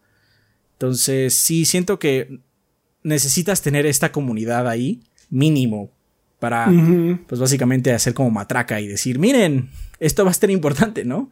Y bueno, y obviamente que lo compren directamente, porque te digo, o sea, si ahorita Kingdom Hearts 2 tiene DLC, un montón de gente lo compraría. Entonces, no sé cuál es la conclusión eh, en ese sentido. ¿Ves como algo interesante vayan a sacar la expansión o tú ya no hubieras sacado nada? O sea, yo no hubiera sacado nada, pero bueno, yo no tengo, un mul- no tengo millones para hacerlo, ¿no? Si yo tuviera los millones y tuviera una excelente campaña para decir que este DLC es el revival de Cyberpunk de alguna forma, lo intentaría. Pero no estaré diciendo, y va a vender un chingo, porque ahí sí es un volado. Yo diría que es un volado completamente. Bien. Sí, o sea, no lo, veo lo mal que lo puede que hacer el lo spin es eso. Este es el nuevo Cyberpunk. Sí, no veo mal que lo estén tratando de hacer porque, pues, este. eh, otros juegos lo han logrado. Ahora, bueno, lo han logrado, pero generalmente ha sido contenido gratuito. Esa es la cosa. O sea, porque estamos hablando de No Man's Sky que tuvo su, su resurgimiento, pero No Man's Sky ha dado todas sus pinches actu- actualizaciones de forma gratuita. Entonces, así es así como que. un- lo- realmente han estado empecinados en sacarlo adelante este y, superar el estigma que tuvieron, pero. pues, eh, pues sí, sí, sin depender de que la gente lo, lo tenga que. La gente que ya lo compró tenga que gastar más. Entonces, esta, es- este es un escenario un poquito diferente, supongo. Supongo que también una cosa que no tenemos la perspectiva es cómo está la curva de ventas. O sea, independientemente de si fue en baratas o no. eh, básicamente, mides el interés. Aunque un juego esté a un dólar, si está chafa o a la gente no le interesa, no lo va a comprar. Ajá. Entonces, eh, nosotros no tenemos información de la curva de ventas en el sentido de cómo ha estado vendiendo, qué tan constante ha sido la, el flujo de, de nuevas adquisiciones de Cyberpunk a lo largo de los meses. Entonces, yo creo que ahí sí podría tener algún valor que básicamente indique que todavía vale la pena hacer esto, porque si no hubiera nada, si hubiera así como un sentido de que, ¿sabes qué? Este juego ya nadie lo compró, hubo tanta mala prensa que de plano eh, básicamente se murieron las ventas, como me imagino que ha pasado con otros como Battlefield, por ejemplo, que yo no creo que esté vendiendo muchísimo ahorita. No, Eh, no, está en el nabo. el eh. Mm, ajá, sí. Entonces, eh, puede ser algo que no estemos viendo, porque, o sea, es que ahí yo ya me diría, como tú dices, ¿no? La, la, la, la situación de que es básicamente medir mis batallas. O sea, es que abandono Cyberpunk, ya lo arreglamos, ya le cumplimos a la gente que compró el producto, ya está jugable hasta cierto punto. Obviamente va- nunca va a dejar de tener errores porque es un juego de mapa abierto, bla, bla, bla. Sabes que todas las manos al Witcher 4, básicamente, ¿no? Bueno, pero- o sea, Aún así están haciendo la expansión, a final de cuentas. o sea, sí, pero también lo que puede ser, y ha sucedido en otros casos, no solo en videojuegos, es que pues también no sabemos cuál es el reality check que está dentro de la misma empresa. Porque como humanos simplemente no, es que esto es demasiado grande como, como para fracasar, ¿no? Y ha pasado con cosas. Me acuerdo bien, muy bien, había una fábrica de vidrio muy grande que se estaba haciendo hace muchos años y era imposible que fracasara. Pero después cambiaron la forma en la que hace el vidrio y esa madre se fue al nabo. Pero aún así, a pesar de que el cambio fue cerca del lanzamiento de la fábrica, eh, dijo, no, hay que acabarla porque si no la acabamos, esto es muy grande como para que falle. Y pues falló de todas maneras, ¿no? Y esas ideas también se le permean a la gente que hace juegos. Especialmente los que dan dinero, que ya están convencidos de que sí, Project Red es algo intangible, que, perdón, no intangible, no infranqueable, donde pues la gente lo compra igual, ¿no? Entonces, igual también puede ser ese el caso, ¿no? Es el peor, es el caso más pesimista, definitivamente, pero también puede, ese, escenario existe, que es hazlo porque vendemos siempre. Y pues nada más sea como una empresa tonta hacerlo, pero pues. Pero es que ese es el, punto. De esas 18 millones de copias, ¿cuántos fueron día uno? Pues sí, pues, no sabemos la curva, pero también existe ese, ese, caso de que la gente que esté haciendo luz verde a este proyecto no tenga la menor idea. También pasa. Sí, pero bueno, también lo que puede ser, independientemente si esa es la situación o no, eh, con los videojuegos es un poquito mucho más fácil medir eso. Si la expansión a final de cuentas tiene calidad y solo la compra un millón de personas, siento que vale la pena.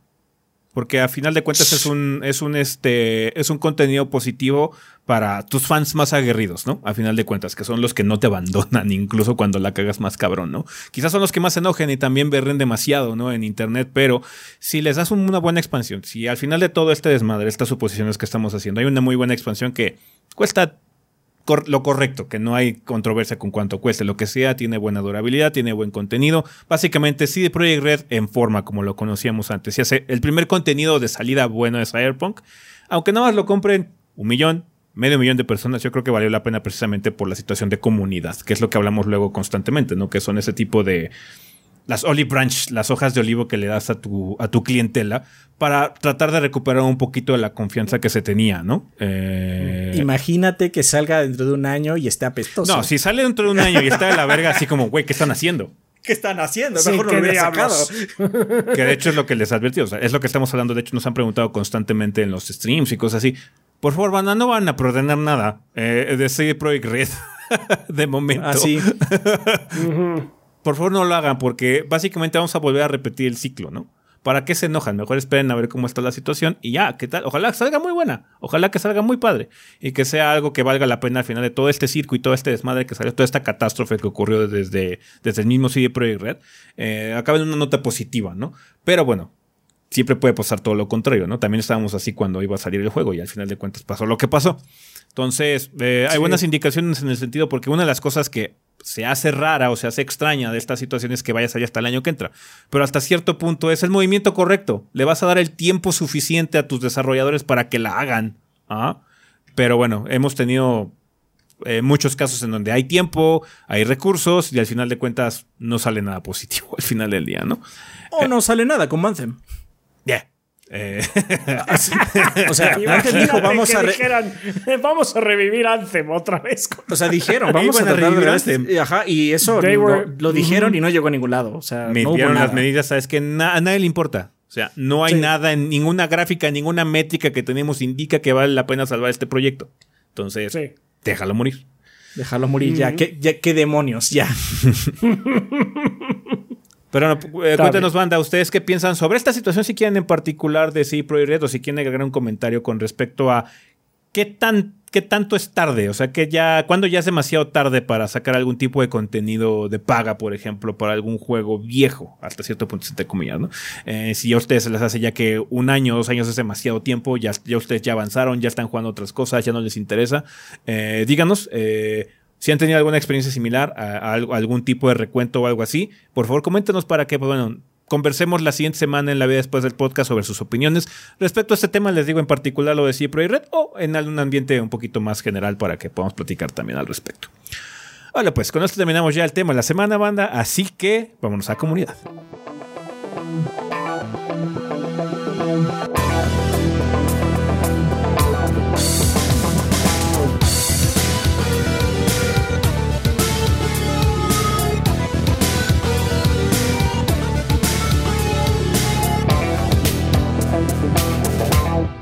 Ok, banda, pues ya estamos aquí en la sección de comunidad, que siempre es un excelente momento para agradecerle a los patrocinadores oficiales del podcast, que como ustedes saben son todos nuestros Patreons que donen 20 dólares o más durante el mes correspondiente. Banda, por si ustedes no lo sabían, ustedes pueden apoyar este proyecto de forma económica, si les gusta lo que hacemos.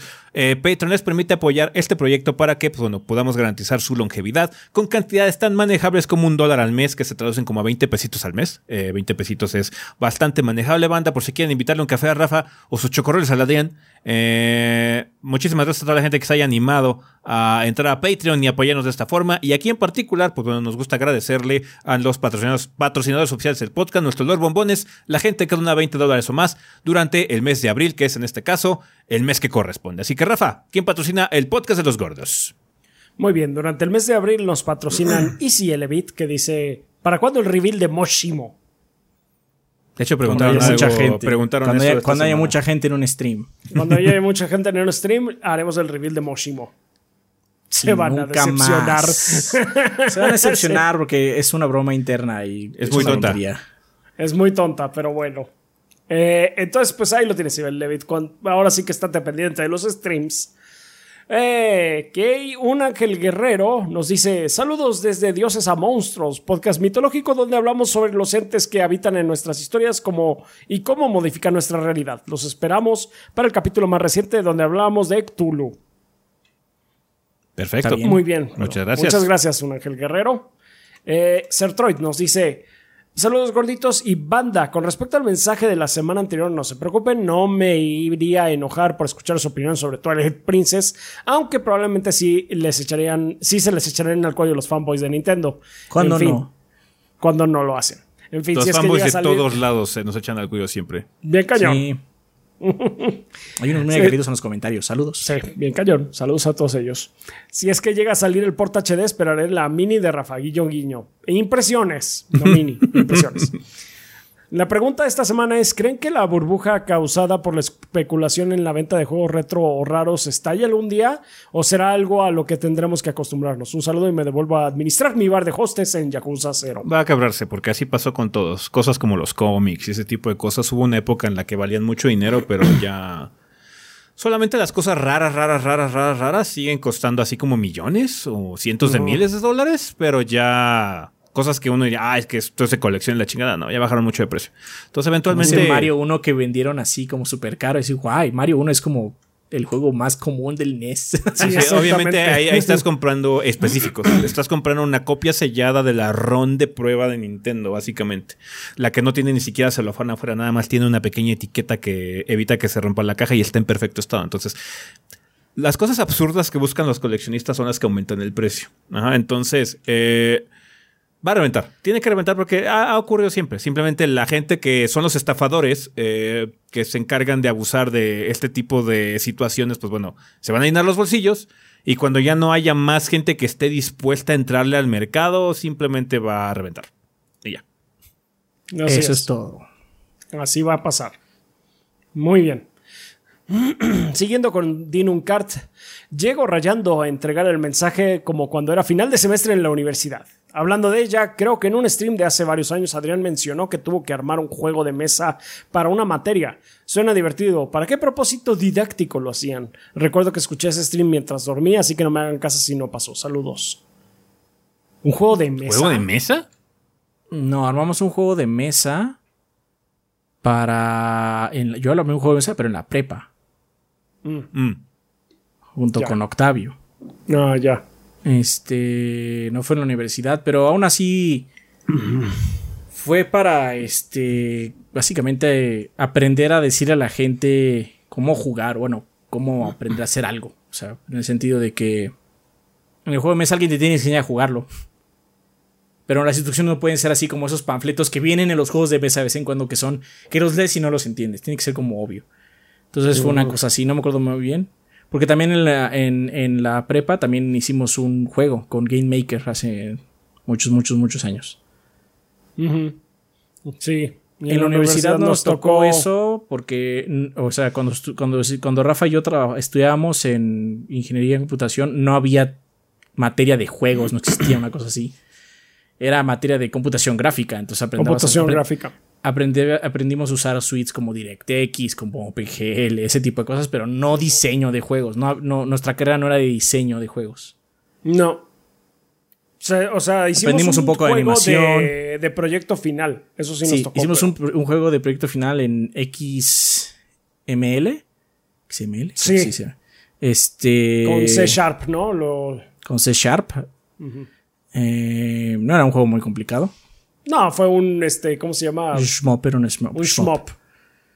Eh, y también de servicio social hicimos un recorrido virtual por un, un lugar. Entonces, Sí. este, pero sí, no, del juego de mesa fue en la prepa. Igual y lo confundí en el momento si es que fue cuando escuchaste podcast. Pero sí, fue Sí. hace muchos años. En todo caso. Pues ahí está. Muchas gracias, Dinumcart. Gracias. Consultorio Dientes Limpios nos dice: Hola gorditos y banda, les recordamos que tenemos en promoción los selladores para prevenir caries y evitar el molesto taladrito, además de que la banda de 3GB tiene su cita de valoración completamente gratis. Recuerden que ya contamos con brackets y con todas las especialidades para las que no solo quieren tener los para los que no solo quieren tener los dientes limpios, sino la sonrisa perfecta. Los invitamos a darle like a nuestra página de Facebook Consultorio Dental Dientes Limpios. Ahí podrán enterarse de todas nuestras promociones y servicios. Y así cada vez estaremos más cerca de abrir una sucursal cerca de aquí. Ya saben, bandas son los que Muchas tienen gracias. El otro día fue, en tienen el el- Link visitamos Culiacán. Ah, sí, sí, sí, sí. Creo que Rafa no había llegado La Volcano todavía. Manor, así como, ah, bienvenido al norte, por ahí está la casa del Kid, güey. No, no llegué a eso todavía. Hoy está fresco, hoy está fresco aquí en el volcán. Sí. sí. Pues ahí está. Eh, pues muchas gracias, Consultorio Dientes Limpios. Ahí lo tienen banda, son los que tienen el castor con forma de muela. Búsquenos en Facebook. Búsquenlos en Facebook.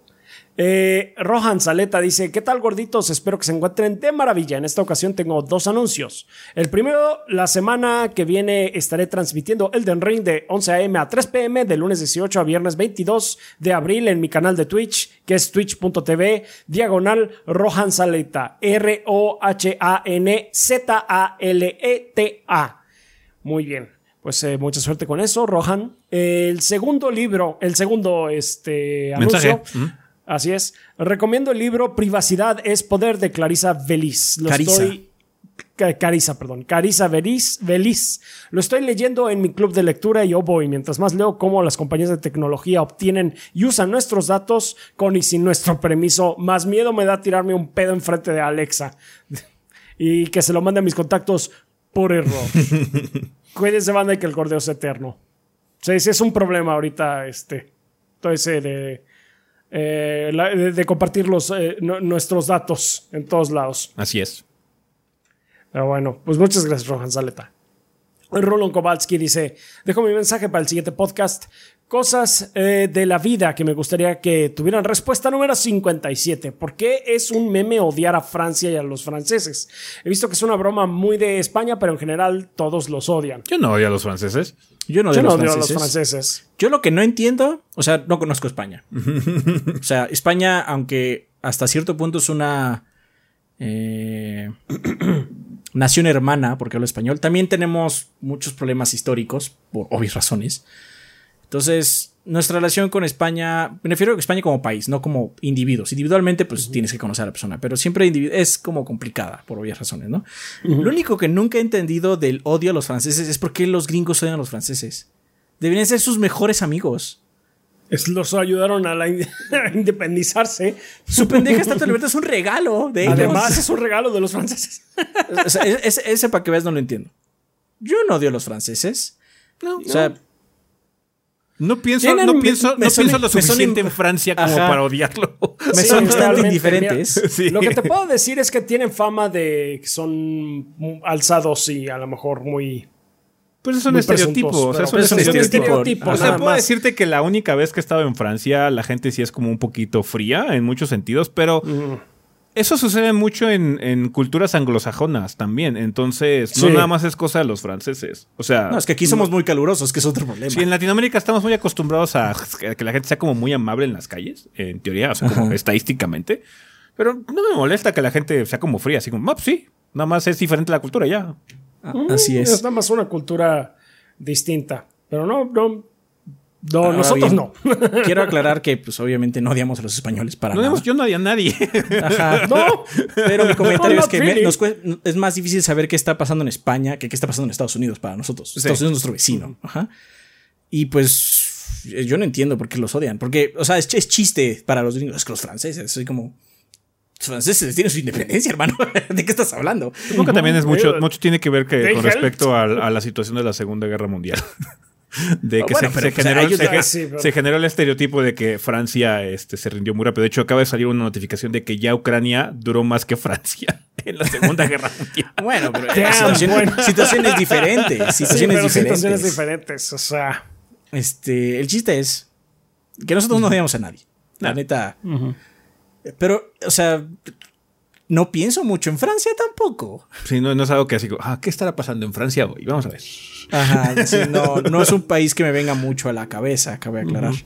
Sí. De hecho, últimamente Pues- lo que sí es que con, con lo de Power y todo, sí he estado viendo un poco más de contenido español, que Mm. no veía muy seguido. Porque pues seguía a, a Quetzal, me gustan mucho sus análisis, son súper ácidos. Pero no, este, no, no, no estaba activamente buscando, básicamente. Eh, Yo ocasionalmente también veo este streamers y demás es- españoles que no solía hacer, pero eso me lo inculcó un poco Mar, que Mar sí le gusta ver mucho ese tipo de cosas. Eh, entonces, pues está, pues sí, o sea, está bien. Cada quien tiene su... No podría ver contenido francés porque no hablo francés. Exactamente, no lo voy a entender. Si no tiene subtítulos, me voy a perder.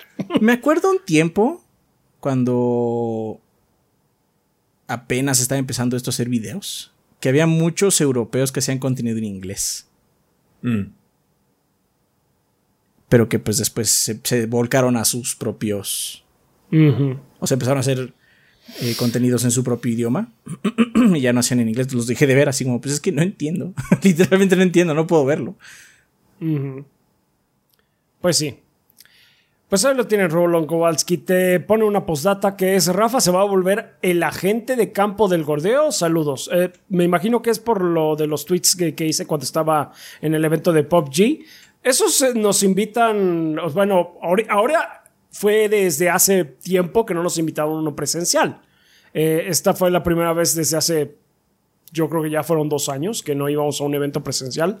Pero en general, cuando nos, eh, nos invitan, sí es ese de que quién puede ir de los gordos. Pues yo, yo, yo, ah, bueno, pues vas tú. Y eso es Entonces, todo. pues sí, Y y eso eso, es es todo. O sea, no, no voy a ser solo yo, banda. eh, Mugiwara no Cronos nos dice: Buena semana, banda y gordos. Es un gran placer poder ser parte de este gran proyecto como patrocinador del podcast. Continuando con la temática de abril, les pregunto, hablando de juegos o juguetes, ¿cuál ha sido el que más les haya dolido que se extravió o se rompió? Salud. Eh, ok, pues supongo que contestamos este antes. A ver. Mm, No sé. Creo que lo más raro que ha pasado es que una vez mi mamá decidió vender mi NES con todos mis juegos. Así un día, un día de repente regresé Oh, wow. y así como, ya no tienes NES, Ouch. pero mis juegos, But ma". why? Pero guay. Yo puedo decirte que de juegos el que em, no de, de juguetes pues no, porque esos pues con el tiempo fueron desapareciendo porque pues se pierde el interés y es- eso pasa. Eh, pero en cuanto a juegos, el que más me dolió perder fue un Killer Instinct que tenía de, Super Nintendo, ya sea en el cartucho negro. Que fue uno de esos que lo presté a un amigo y, y, pues eh, lo prestó. O sea, ah, sí, es que Ah. se lo presté a otro amigo. O sea, ah, Clásico. sí. Classic. You motherfucker. Ese no era tuyo. Entonces, pues ya. Mm. Pues yo tenía un juego de Fórmula 1 del 64 que yo tengo en la caja. Que bueno, ahorita está en casa Ezequiel. Yo tengo la caja, tú no tienes nada. O sea, esos juegos que tienes ahí también son míos, en teoría. Pero están aquí, ocupando el espacio de mi maldito armario.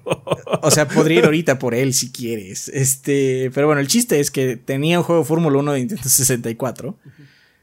Pero presté ese juego por uno de Army Men y nunca me regresaron de Fórmula 1. De hecho, en la caja de, de, de- Está de el de Army Fórmula Men. 1 está, está el de Army Men.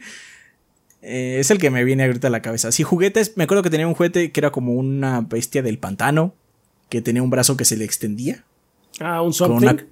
una, ajá, Tenía un something. Nunca sé- no supe qué le pasó. Depende un día ya no lo tenía. Desapareció. Lo perdí como niño. Igual lo llevé a la escuela y lo perdí. O lo, o lo llevé a un viaje y lo perdí bien pendejo. Pero esos son los que me acuerdo. Es que también, como mencioné, creo que hace unos podcasts pedía mucho Lego. Y el Lego todavía tengo todo el Lego que, alguna vez he tenido desde el kit más viejito hasta el más nuevo y todavía está aquí. Porque aparte ya está todo Mm. remixeado. Los únicos Sí. sets que mantengo como como vienen como vienen en la caja original son los de Lego porque pues me gusta. Quiero un X-Wing, güey. Pero son los de Star Wars, perdón, no los de Lego. Eh, Pero los otros, los de Lego Space y Lego City y todos esos, los armo y armo mierda, lo que yo quiera hacer. Pues, pues, para eso me gusta el Lego. Pues sí. Está bien. Muy bien, pues ahora sí continuando con el mensaje. Saludos y que el gordeo siga intacto hasta que su valor eh, coleccionable sea igual o menor a un Action Comic número uno. Igual o menor, ya es menor. Ya es menor. Ya es menor. Supongo que quiere decir mayor, pero pues si es igual o menor. ¡Ah! We, we made it. Sí. se logró. Victoria, misión cumplida. Victoria. Lo logramos. Lo logramos. Muy bien. Sam's Dark P nos dice: Esta semana los quiero sinceros. ¿Cuál es el videojuego al que más amor le tienen? En el sentido de solo aquel videojuego origina en el corazón un sentimiento de pura felicidad y siempre hay ganas de regresar a él. En mi caso, este juego tan especial es Zelda Ocar- Ocarina of Time 3D, pues fue mi primer juego de la saga de Zelda. También representa un regalo que me prometió mi mamá después de haberme esforzado mucho con mis estudios. Es como si el videojuego representara un acto de puro amor. Eso es todo, amigos. Arrivederci. Mm, o sea, hay juegos que me gustan mucho, pero no te puedo decir que siempre tengo ganas de regresar a ellos. O sea, no siempre tengo ganas de jugar O sea, hay Half-Life 2. varios. O sea, Hay varios. Me gusta mucho Half-Life 2, pero no siempre tengo ganas de jugar Half-Life 2. Ujú. Entonces, es que James juega tanto que sí está cabrón. O sea, me gusta Siento mucho que- Demons, Decir pero no puede regresar a él todo el muchos. tiempo. Sí, exactamente. Siento que la, la cosa que genera amor es que tampoco los abordamos tan seguido. Porque siempre que jugamos Age of Empires 2 entre nosotros es muy divertido. es padrísimo. Nos las pasamos padrísimo. Pero tampoco lo hacemos cada mes. si lo hiciéramos cada mes o cada semana se volvería trivial. Pero cuando haces, no mames, estuvo en esta partida, ¿no? Y ya, fue muy divertido, estuvo muy bien. Y, y lo Sí. volveremos a hacer en meses. O sea, si o quieres. años, al- porque de hecho hace tiempo no jugamos porque jugamos el 4. Entonces dijo, no, De hecho, ya sí. jugamos el 2.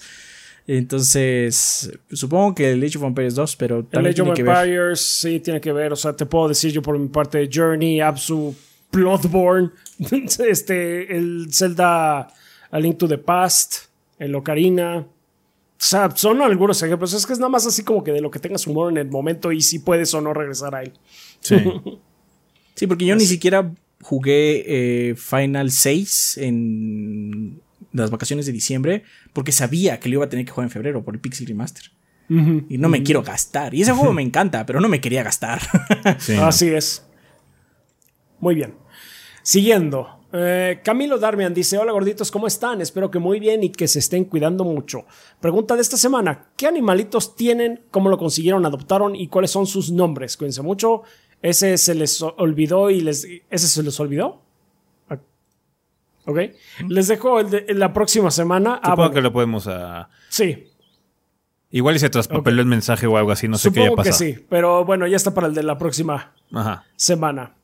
Este, ¿qué animalitos tenemos? Pues eh, yo tengo dos gatitos, un gato grande y gordo se llama Yoshi, una gatita chiquita traviesa es Mina. Eh, yo nada más tengo un perro, es esta Ume. Es adoptado, rescatada. Así, eh, Yoshi, pues vino, eh, Yoshi es de mar, originalmente ella lo rescató de la calle y Mina es adoptada de una camada que vino desde, desde Monterrey, me parece. Este, y pues sí, le- lo- lo- la, la rescató un, un shelter de gatos y de ahí la, la adoptamos nosotros. Ya no tengo mascotas, no puedo tener aquí. Desafortunado. Está- Pues sí, me me gustan. Antes Sí, tenía. Desafortunado. A la Nuke. Sí, tenía un per- una, una perrita que se llamaba Nuke, pero. Pues ya falleció. Y este. Y pues ahorita no puedo. Pues en, en mi contrato no me permiten tener mascotas en el departamento. Entonces, no tengo. Pues sí. Ahí está. Pues ahí lo tienes, Camilo.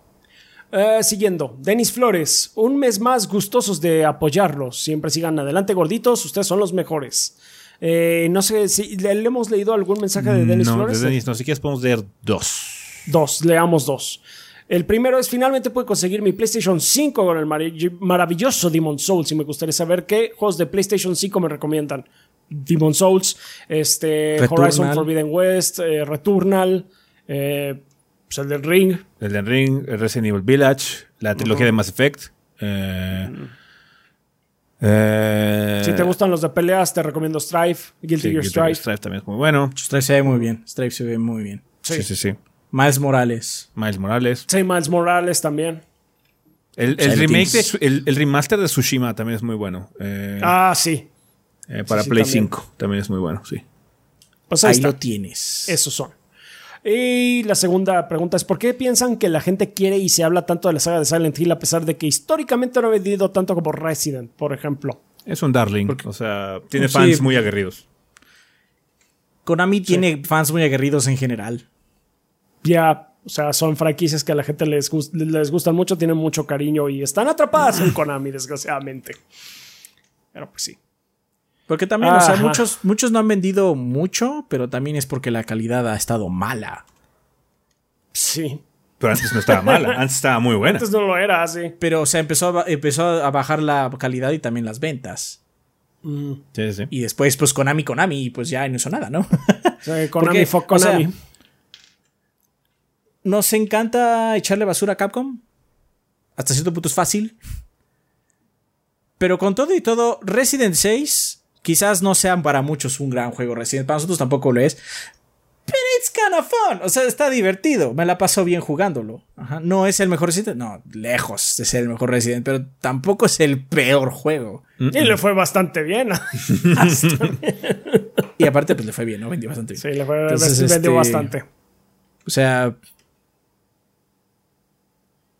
si vendes y. O sea, nos encanta decir que Resident 6 es un mal juego, porque hasta cierto punto lo es, pero no es el peor juego, se puede disfrutar. Sí. Tiene partes bastante divertidas. Tiene partes bastante divertidas, bastante buenas. Así es. Entonces, pues. Silent Hill, hay unos Silent Hill que son caca. son terriblemente malos. Del 4 para adelante. Entonces, pues. Ajá. Pues ahí está. Eh, Tigre Negro nos dice: Capitán Pulkovich, no sabemos qué referencia al gordeo hacer esta semana. ¿Qué hacemos? Utiliza este mismo diálogo, capitán. ¿Está usted borracho? Claro que lo está, es el capitán Pulkovich. Así es. Muy. Pregunta conflictiva de la semana. Durante muchos años hemos visto diferentes comunidades tóxicas, juegos en específicos, consolas, PC Master Race, manga, anime, etc. Pero en su opinión, ¿cuál creen que ha sido la más tóxica que les ha tocado? Es que varía, ¿no? Como Híjole, dijimos en- es que en es el por pasado sí. varía Es por de sí. intensidad con cómo van las cosas. Es depende Sí. mucho de la época. No, Sí, no, no. no se mantiene en la misma nivel de intensidad de energía conforme va pasando. Porque también estas comunidades tóxicas donde defienden así como lo indefendible, también llega un punto donde tiene un punto de quiebre y se desmoronan. Sí, así de que También ya pasa, no, y no entonces podemos energías- ignorar las propias fallas de lo que estamos defendiendo. Entonces, pues esta misma comunidad se enfría y luego otra vez se calienta por otras cosas. Entonces, no es una en específico. Es un constante dijimos, flujo. es un constante flujo. Así es. Eh, pues así, sí, Todas están así del ha nabo. sido. Todas son las peores. Sí, todas, son, son las peores. Ya cuando entras en una actitud fanboy, ya. Ya. Todas son las peores. Porque no puedes ni siquiera escuchar algo negativo de algo porque dices, ¿por qué hablaron terriblemente mal de esto? Y así como, pues nada más dijimos eso. A ver, No, estamos luego se, luego inventan que no historias o conspiraciones bien cabronas en la cabeza. No Sí. tiene un hint sarcástico en su comentario, así como, ¿qué estás hablando, güey? Sí, no, no, noté, noté que lo dijeron eso de que a Xbox no le está yendo tan bien con cierta felicidad. Pero bueno, ese soy yo. Además, el comentario en Así, Sí. bien pasivo-agresivo. Bien así como, pues, pasivo-agresivo, así de, dude, what the fuck. O sea, lo que te puedo decir es que si hay una franquicia que nos burlamos de algo, fue la de Kingdom Hearts. Ahí sí te puedo decir con toda honestidad. yo- o sea, yo me la pasé burlando de Kingdom Hearts en este podcast. Pues sí. Y aún así, Y aún I así- still like it. Te voy a decir, seguramente voy a terminar jugando Kingdom Hearts 4, de todas maneras. Para, We're- muy para tu desgracia. muy para tu desgracia. Mínimo tengo que saber, tengo que enterarme de alguna forma, ¿no? Así es. Entonces sí, este, todas, todas son la peor comunidad. Porque dices algo y siempre van a regresar con toda la fuerza porque pues les se muere Chile y se enchilan. pues si el saco les queda. En fin. Termi- Termina diciendo un saludo el Gabo. Adrián, tú eres el hombre, Rafa Pescuaifu y ese los pelones somos los más sexys que el gordeo sea eterno. Gracias, Tigre Negro. Shadow Ryujin. Saludos, ¿qué hay gordos? La semana pasada me tocó viajar a Toluca como parte del trabajo. Ni tiempo me dio de mandar mensaje. Bueno, pues aquí estás. No te preocupes. Sekiro va bien. Me he distraído un poco jugando Frostpunk, el Souls de los City Builders. Pero llevo buen avance. Me encuentro en el templo de Senpo, justo después del jefe de la armadura. Eh, pues muy bien, ahí vas. Pregunta random de la semana. Si pudieran tener un prop de cualquier juego, ¿cuál sería? Prop entiéndase una espada, casco, etcétera. Saludos a ustedes y a toda la banda. Sería para tener una trick weapon Depende. de Bloodborne que funcione. Sí, fíjate es que que, sí, ajá, eso, depende de- eso, eso estaba pensando. Depende, ¿no?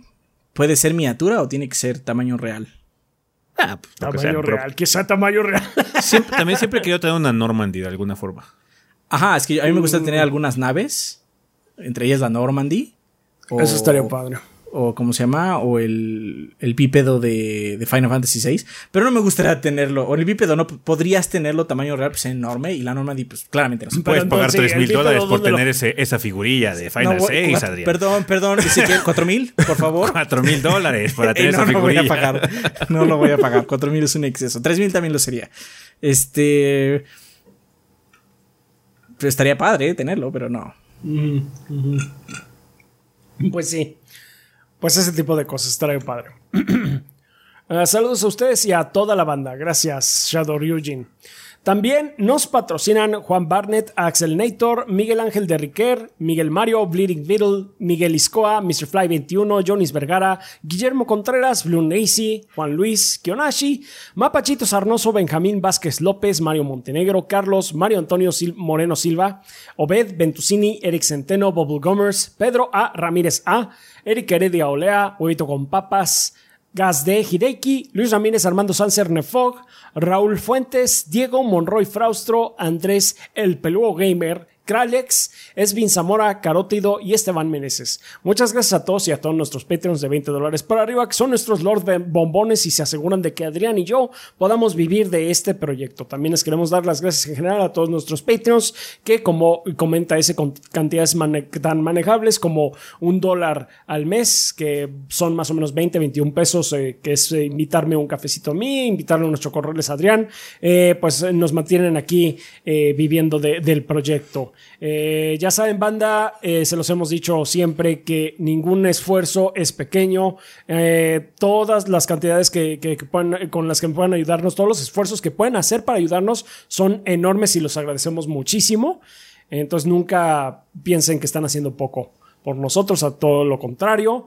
Eh, también queremos agradecerles a, nues- a nuestra comunidad de Twitch, a nuestros suscriptores que están ahí siempre al pie del cañón eh, para ver nuestra, las series de, de Elden o pues eh, lo que haya eh, eh, actualmente, la, saga de, de Skywalker, para- de Lego. Eh, Sí. Muchas gracias. Muchas gracias por todo, banda. Y pues gracias a todos los que nos están viendo y nos comparten. eh, de viva voz, Eh, les agradecemos muchísima, muchísimo todo el apoyo. Ya saben que ustedes son la sangre del proyecto y sin ustedes no sería posible que hiciéramos esto. Así Muchísimas es. gracias, banda. Así es, banda, muchas gracias. No mames, estoy derritiendo. Es un calor de la verga. Pues ya vamos a acabar, ya estamos por Ya terminar mero, comunidad. ya, ya, ya mero terminamos. Así que vámonos rápido a la comunidad. Eh, la sección de preguntas, banda. Y nada, es porque Adrián se está muriendo de calor. Nada más les repito que pueden dejar sus este, preguntas en, forma de comentarios aquí en el video de YouTube. Por favor, nada más coloquen la palabra pregunta en su comentario para que sepamos que viene dirigido a esta sección. Eh, si quieren que vaya el tema de la semana, por favor pongan tema de la semana antes de su comentario para que ya aparezca. Pueden hacer lo mismo en la página. Si no, por favor, ya saben, en las salas de Discord. El servidor de Discord es discord.gg, diagonal 3 gordos B. Bueno, bueno, preguntas como cuáles, como la de Dylan. You son of a bitch. Eh, Son of a bitch. You son of a bitch. Perdón, Dylan, es de comando. Lo escribe de Discord que dice, buenos gordos.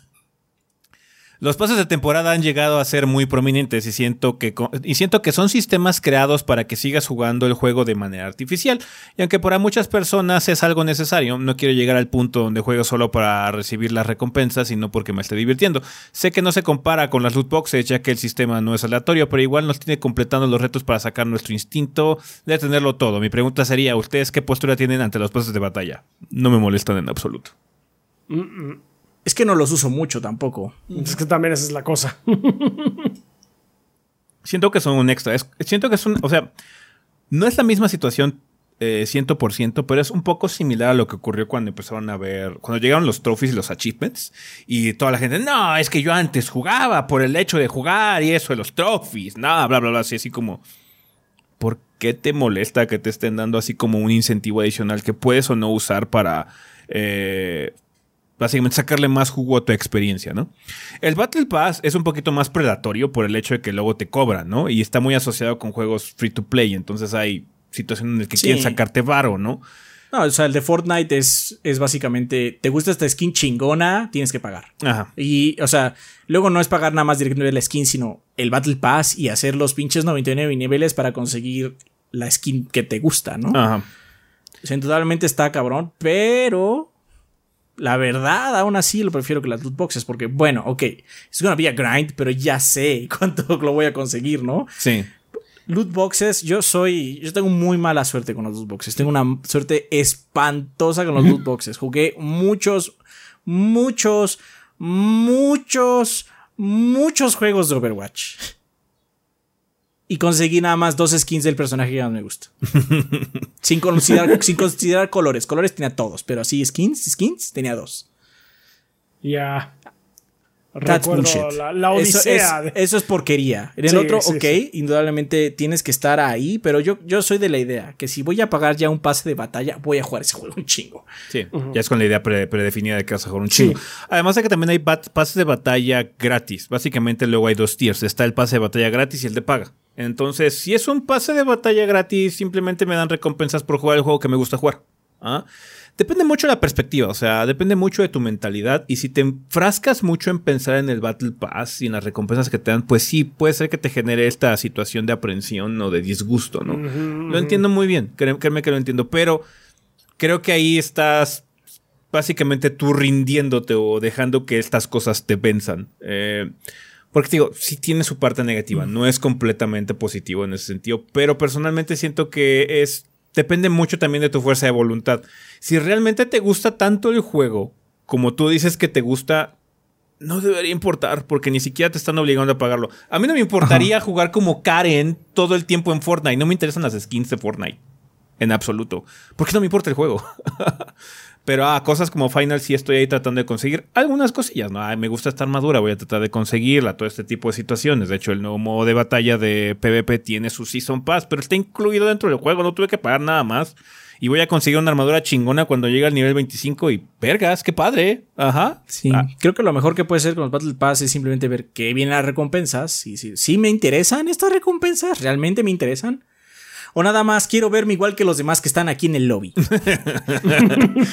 si la respuesta es sí, sí me interesa, págalo y juega el juego que claramente te gusta, ¿no? Pero si, si, te, si, nada más es porque, pues, es que en dos semanas va a estar, ya no, va, ya no van a descontinuar, es que no, te interesa, más bien es porque lo van a quitar. Y esa es una situación muy diferente. Es lo que hablamos en su momento del FOMO. Ese es un FOMO que se genera artificialmente en los juegos precisamente para tratar de incentivarte a que compres. Y digo, si es más predatorio, si es una situación psicológica que tienen los juegos actualmente para tratar de incentivar que gastes dinero. Pero también depende mucho de tu, autocontrol, cuál es tu perspectiva en los juegos, en ese sentido, si nada más estás ahí por el gameplay y tu diversión, pues las pocas cosas que llegas a desbloquear de forma gratuita, o quizás llegas a comprarte un skin te por 4 dólares del personaje que te gusta o lo que sea, debería ser suficiente. No hay necesidad para... Eh, sentirse muy agraviado por estas cosas, porque solamente son extras para gente que sí lo necesita, ¿no? Hay gente que sí necesita esa, esa zanahoria para disfrutar un poquito más de ese tipo de experiencias. Lo puedo entender también. Digo, no es ideal, tiene su aspecto negativo indudablemente y muy criticable y situaciones que se pueden mejorar en los juegos que las utilizan, pero creo que es un, un aspecto fácilmente evitable. Pero bueno, muchas gracias Dylan por la pregunta. Está interesante el tema. Eh, nos escribe también Yoka de Discord que dice: Saludos gordos, la evolución de una comunidad. Comúnmente resaltamos que el creador de contenido, en este caso ustedes, evoluciona, pero rara vez se resalta que también la comunidad cambia, ya sea para bien o para mal. Por lo que mi duda es, ¿creen que la banda ha mejorado o empeorado como comunidad pues, al pasar los años? Esta duda me surgió porque en días recientes estuve viendo los podcasts desde el número 100 y en la sección de preguntas del podcast, las preguntas eran muy orgánicas, eran dudas genuinas, cosas como ¿cómo puedo mejorar mi vocabulario para hacer reseñas como ustedes? ¿Vale la pena vender mi copia de X juego? Si compro el juego usado, el equipo desarrollador recibe algo, etcétera. Pero en podcast recientes las dudas se sienten muy prefabricadas o simplemente preguntan su opinión respecto a un tema del que la persona ya está informado, como esa pregunta que termina cayendo en el costal de qué opinan acerca de. ¿Creen, que antes eran mejor las preguntas o simplemente han ido cambiando como el mismo proyecto ha cambiado? Bueno, gordos, esa es mi duda. Se cuidan. Es que son dos partes diferentes, ¿no? La primera pregunta es, ¿creemos que la banda ha mejorado o empeorado? Pues más bien la banda es otra, porque no todas las personas que nos siguen desde el inicio están aquí. Y muchos como tú, Joca, pues llegaron en medio. Entonces, la comunidad es otra, es diferente. No sé si es mejor o peor, pero es diferente, definitivamente. Sí. No es una situación de mejor o peor, solamente, también es una... Además, creo que cuando hablamos de algunos temas no vale la pena contestarlos de nuevo o la gente ya ni siquiera los pregunta porque ya se contestaron alguna vez. Eh, Ahora bien... Entre eso y otro caso que supongo que es lo que decir Sí, sobre las preguntas orgánicas y eso, pues... Es que antes no había muchas formas de contactarnos. Ahora ya estamos acostumbrados a que nos puedan mandar Twitter si contestemos con relativa rapidez de uno a tres días, este, Estamos trabajando para usted. Este, pero también nos pueden ver en Twitch y ahí es donde nos preguntan esas cosas. Ahí es donde nos preguntan, oiga, me compré este juego, ¿vale la pena comprarme? ¿Va a llegar al desarrollo? Esas preguntas como, ¿tú les dices orgánicas? Pues son para eso, porque en Twitch... Yo les llamaría en todo caso más bien puntuales. Sí. En Twitch son prácticamente dos horas de preguntas. Sí. Sí. sí, sí, sí. Entonces... pues elegimos preguntas que son más temas. Como ahorita lo de Season Pass. Sí. No, y supongo que también Dylan tiene la duda genuina. No creo que sea algo prefabricado. O sea, él está familiarizado con el tema de los de los, los Battle Pass, los, Battle Passes, sí, los Battle Passes y este, pero también yo creo que es una duda genuina, no creo que no, lo sea. No, no, no, las descalificaría como dudas que, que, no son genuinas, o sea, realmente tienen esa duda. Es nada más que la, gente, a partir de que ya puede contactarnos por diferentes vías para hacer unas eh, preguntas eh, más puntuales, digo, eh, pues ya han decidido explayarse un poco más en cuanto a las preguntas para, pues para aquí para los podcasts. Es diferente. Además de que ya recibimos una cantidad menor de preguntas. Antes recibíamos más. Pero es precisamente yo creo que es consecuencia por lo que dijo Adrián, del sentido de que es que ya nos pueden preguntar esas cosas tan básicas en los streams y reciben la respuesta de inmediato. Sí, en ese momento. O sea, es que. Pues tú has ido a los streams, Joca. Son dos horas de preguntas. O sea, la, banda claramente quiere preguntarnos cosas. Eso no ha cambiado. Nada más que ahora tiene una avenida más rápida para esas dudas que pues son de sí o no, o cómpralo o no lo compres. ¿No? Son más así, son de rápido. Sí, sí, sí. Sí, creemos que es esa situación más que nada, Hawk. Así es. Pero muchas gracias por la pregunta. Eh, nos escribe también Bigman de YouTube que dice: Saludos cordiales gordos, voy directo al punto. Tomando en cuenta que ya no va a haber soporte para la tienda virtual del Nintendo 3DS y a sabiendas que los juegos que conforman los catálogos del Nintendo DS y Nintendo 3DS corren sobre hardware muy específico, o sea, sobre doble pantalla, ¿no creen que exista la posibilidad de que Nintendo decida crear una nueva base portátil para que se pueda voltear verticalmente el Switch, o sea, una carcasa opcional con sus respectivos mandos, para asemejar un 2DS y de esta forma jugar más cómodamente todo el catálogo de DS y 3DS? Por otro lado, la pantalla se podría partir a nivel de software para emular las dichas consolas portátiles. ¿Qué opinan acerca de mi idea? ¿Lo ven sentido o creen que sería muy incómodo? Muchas gracias por responder mi pregunta. O sea... Ya hay. o sea, hay third parties que hacen eso. Perdón. Sí, para, para Schmops luego funciona. sí.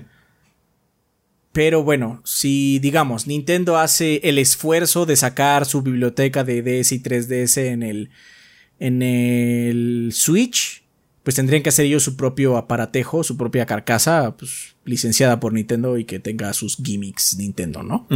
Pero ahí entramos en un problema, porque la idea, pues sí, está chingona. O sea, me estás diciendo que voy a poder, voy a poder conseguir todo el catálogo de DS o 3DS, aunque pague individualmente por los juegos. Este, de Nintendo Way. este, es, es una idea muy chingona, sí. Pero el problema es que Nintendo, pues, no mames, no lo va a hacer. O sea, si ni siquiera puedo comprar todos los juegos de NES de Nintendo o de Nintendo 64 o del Super Nintendo, menos toda la librería del DS y el 3DS. Por eso es la pérdida completa de esa librería para nosotros. Sí. Porque, o sea, si Nintendo hace eso, ¿cuántos juegos pondría a la venta? Ya lo hizo. De hecho, eh, en el Wii U sacó una colección de juegos de DS. Y no eran tantos. No eran muchos. Entonces, o sea, la idea sí está muy padre, indudablemente, ¿no? No, estoy diciendo que no. Pero pues o sea, en la realidad es lo que tiene sentido, de otra forma. Pero sí, sí es, lo que tiene sentido, pero bueno, tiene, tiene, y no, tiene, y no, tiene sentido también. Porque el problema es que si haces eso, que hasta de cierto punto tienes que obligar a la gente a comprar tu porquería esa para poder poner el Switch de vertical, porque el Switch sí es más endeble que un DS. Mm si, si se cae mal, el Switch se quiebra. Fochisle. O sea, es, un aparato mucho más frágil. No estoy diciendo que lo mires y se rompa, no, pero no tiene la durabilidad de un, de un 2DS. Que es para niños. Entonces es un juguete de cajita feliz, básicamente glorificado. Y está bien, ese es su propósito, que aguante un chingo, ¿no? Sí. El Switch no aguanta tanto. Aguanta más que no sé, un Vita, voy a decir, los Vitas también se echaban pero muy fácil, aguanta más que un Vita quizás, pero tampoco es el producto más duradero de, Nintendo. Entonces, esa madre tiene que estar muy bien hecha. Y aún así habría riesgos de romperlo. Si de por sí había riesgos desde antes. Entonces, no veo a Nintendo haciéndolo porque primero tendría que venderles este producto que Nintendo no es ajeno a vender cosas extras. Pero es una cosa extra que podría romper tu Switch de alguna forma sin querer, pero lo haría. O sea, digamos que le agrega más riesgo. Y luego tienen que hacer el esfuerzo titánico, titánico, entre comillas, de poner su librería. Este. Ahí, ¿no? ni siquiera estoy hablando de los de third party, no estoy hablando de los de level 5, estoy hablando de los de ellos. Ya hacer acuerdos con Konami, con Capcom y eso para sacar sus, para volver a relanzar sus juegos, eso sí es difícil, porque hay que meter un montón de regalías y todo. Pero los suyos es lo mismo que con pinche Sony, que ¿por qué no haces ports de, de tus propios juegos del Play 3 por lo menos? Son tuyos. Es lo mismo, básicamente. Pero bueno, pues, ellos deben tener sus matemáticas y decir, no, no vale la pena, ¿no? Entonces, pues, eh. Eh. No, o sea, está padre, pero no, no lo van a hacer. no. No, no cuentes con ello. Perfecto. Muchas gracias, Big Man, por la pregunta. Finalmente nos escribe Eric Reyes de YouTube que dice los goritos un poco en seguimiento al tema del control del volante y su compatibilidad entre consolas y la PC siendo la opción universal a la que me pregunto. Así como los controles han evolucionado para ser parecidos desde el mando de Xbox 360, ven un futuro en el que podamos usar cualquier control en la consola a nuestra preferencia o que sigan siendo exclusivos para su consola, gracias antemano. Pues el control de Xbox 360 no es el primero en su diseño realmente, en primer lugar. Eh, realmente el, control que estamos utilizando nosotros es una evolución del control de Super Nintendo. Ya decir que tiene todos los elementos que tenemos actualmente, a menos de que me esté equivocando eh, y sea hay un, otra consola más, más oscura o una que no haya probado yo personalmente. El DualShock 1, el primer control del PlayStation, el que ya tenía controles analógicos, es básicamente tiene los elementos que tenemos actualmente en los controles, que es dos botones este, en los hombros, básicamente los dos triggers, R1, L1, R2 y L2, eh, botones frontales, pad y dos sticks analógicos. Entonces es mucho más viejo. Pero el control de PlayStation no es una evolución, es un básicamente es una adaptación. es una evolución de. Sí. Entonces sí, es, es mucho más viejo. O sea, el del 360 nada más es una variación de ese concepto. Nada más movió los sticks del lugar y ahí muere.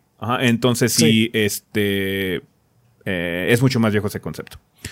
Eh, pero con respecto a tu pregunta, no. Todas las consolas van a seguir teniendo sus controles propios. Porque te los venden. no conviene tener un control universal a ninguna de las tres eh, de las tres compañías grandes le conviene que haya un control universal porque ya no te pueden vender su mierda. o sea, Microsoft tiene una política muy padre, que de hecho es que, ah, mira, los, controles de Xbox One sirven también para jugar juegos de Xbox Series X sin ningún problema. Ahí, Sony la caga más en el sentido de que no te deja jugar juego, juegos de PlayStation 5 con un DualShock 4. Eso sí es verdad. En todo caso, no puedes usar los controles de Xbox para jugar eh, juegos de Switch o, algo así. Entonces, no, te van a seguir vendiendo este eh, básicamente sus propios accesorios para que pues, tengas algo más que comprar, aparte de la consola, los juegos y demás. Es que también. Cuando uno compra algo, un control en este caso, pues de manera exterior dices, pues es que suena, es igual, ¿no? Si yo le pico aquí, hace algo el bonito, ajá, o disparo o lo que sea, ¿no? Pero la forma en la que el circuito integrado hace eso, lo hace diferente cada control porque cada uno hizo su propia patente. Es un protocolo diferente. Es un protocolo diferente, hizo su propia patente, hizo su propio diseño.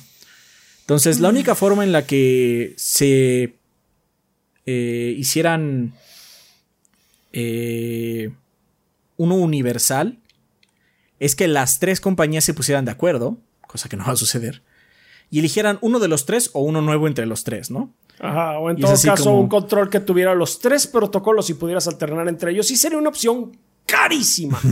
pues quizás no tan cara, dependiendo de qué tan difícil sean los Dependiendo de la calidad, pero pues eso también, ahí va también, sí. Entonces, ese es el problema. O sea, aunque parezca que son iguales, y sí, en cuestión de diseño de botones y esos son iguales, cada uno tiene una solución diferente. Es por, y la forma más fácil de verlo es esta ninguno de los pads de los tres controles de las, de las compañías más grandes son iguales. Pad de direcciones. Todos los tres pads. ¿Eh? ¿eh? Pad de direcciones. ajá, pad de direcciones. Ninguno de los tres pads se siente igual, reacciona mm, igual. Mm, y mm, básicamente, si los abres, son iguales, no son iguales. Tienen su propia. Este. Tecnología mecánica. Patente. Tienen su propia patente. Deja tecnología mecánica. Estamos hablando de un caso legal. Si tú copias la patente de Nintendo, te van a demandar. porque estás haciendo algo sin, su consentimiento, no les pagaste dinero para hacerlo. Entonces, ellos hacen su propia solución. El resultado es el mismo, o muy similar, pero es mi solución, yo la hice. Entonces, si vamos a decir que Xbox quisiera usar los controles de Nintendo, tendría que pagarle a Nintendo por la patente, porque tendría que ellos hacerle manufactura, ¿no? Entonces no creo que suceda, porque hay, o hay dinero de por medio, o las tres se te tienen que poner de acuerdo para hacer uno, y no veo ninguna de las dos soluciones haciendo, porque al final de ellos lo que quieren es venderte algo y que ellos ganen dinero completamente. Digamos que usaran la patente de eh, la cruceta del Switch en el 360, bueno, en el, perdón, en el Series. Ajá. Cada control que vendieran tendrían que dar dinero a Nintendo. Como pasaba, de hecho, con el Blu-ray. ¿Se acuerdan de la guerra del Blu-ray y el HD DVD? ¿Por qué creen que Microsoft se fue por el HD DVD? Porque Blu-ray es de Sony. Porque el Blu-ray es de Sony.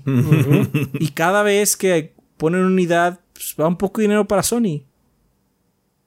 Bueno, el estándar, ahí ya se jodió. El estándar sí se volvió Blu-ray, ¿no? Pero con los inputs, pues yo estoy haciendo toda la consola y de paso ya llevo años masticando la tecnología de mi control. Lo voy a seguir vendiendo, hermano. No voy a darle dinero a alguien más. No le voy a dar dinero a alguien más. ¿Por qué? Esa es parte de mi pastel, no el parte de pastel de Sony, básicamente. otra cosa también que tiene es que mucho del control también es parte de la identidad de la consola. O sea, el Wii es el caso más específico. O sea, el Wii era un caso muy particular. Eh, el control y la vibración HD que tuvo el Switch, ¿no? En su momento. El, todo el desmadre que es el DualSense es mucho de la identidad del PlayStation 5 también, ¿no? Entonces, eh, cada uno de estas eh, compañías tienen la oportunidad de también reflejar un poco de la identidad de su marca, de su consola, del lifestyle que quieren proponerte con eh, el uso de su consola eh, a través del control. Entonces, es, una extensión también de la experiencia de la consola, es parte del ecosistema, de una forma u otra, ¿no? Así es. Ahora, no, no quiero que piensen que es que las compañías se odian. No, no es eso.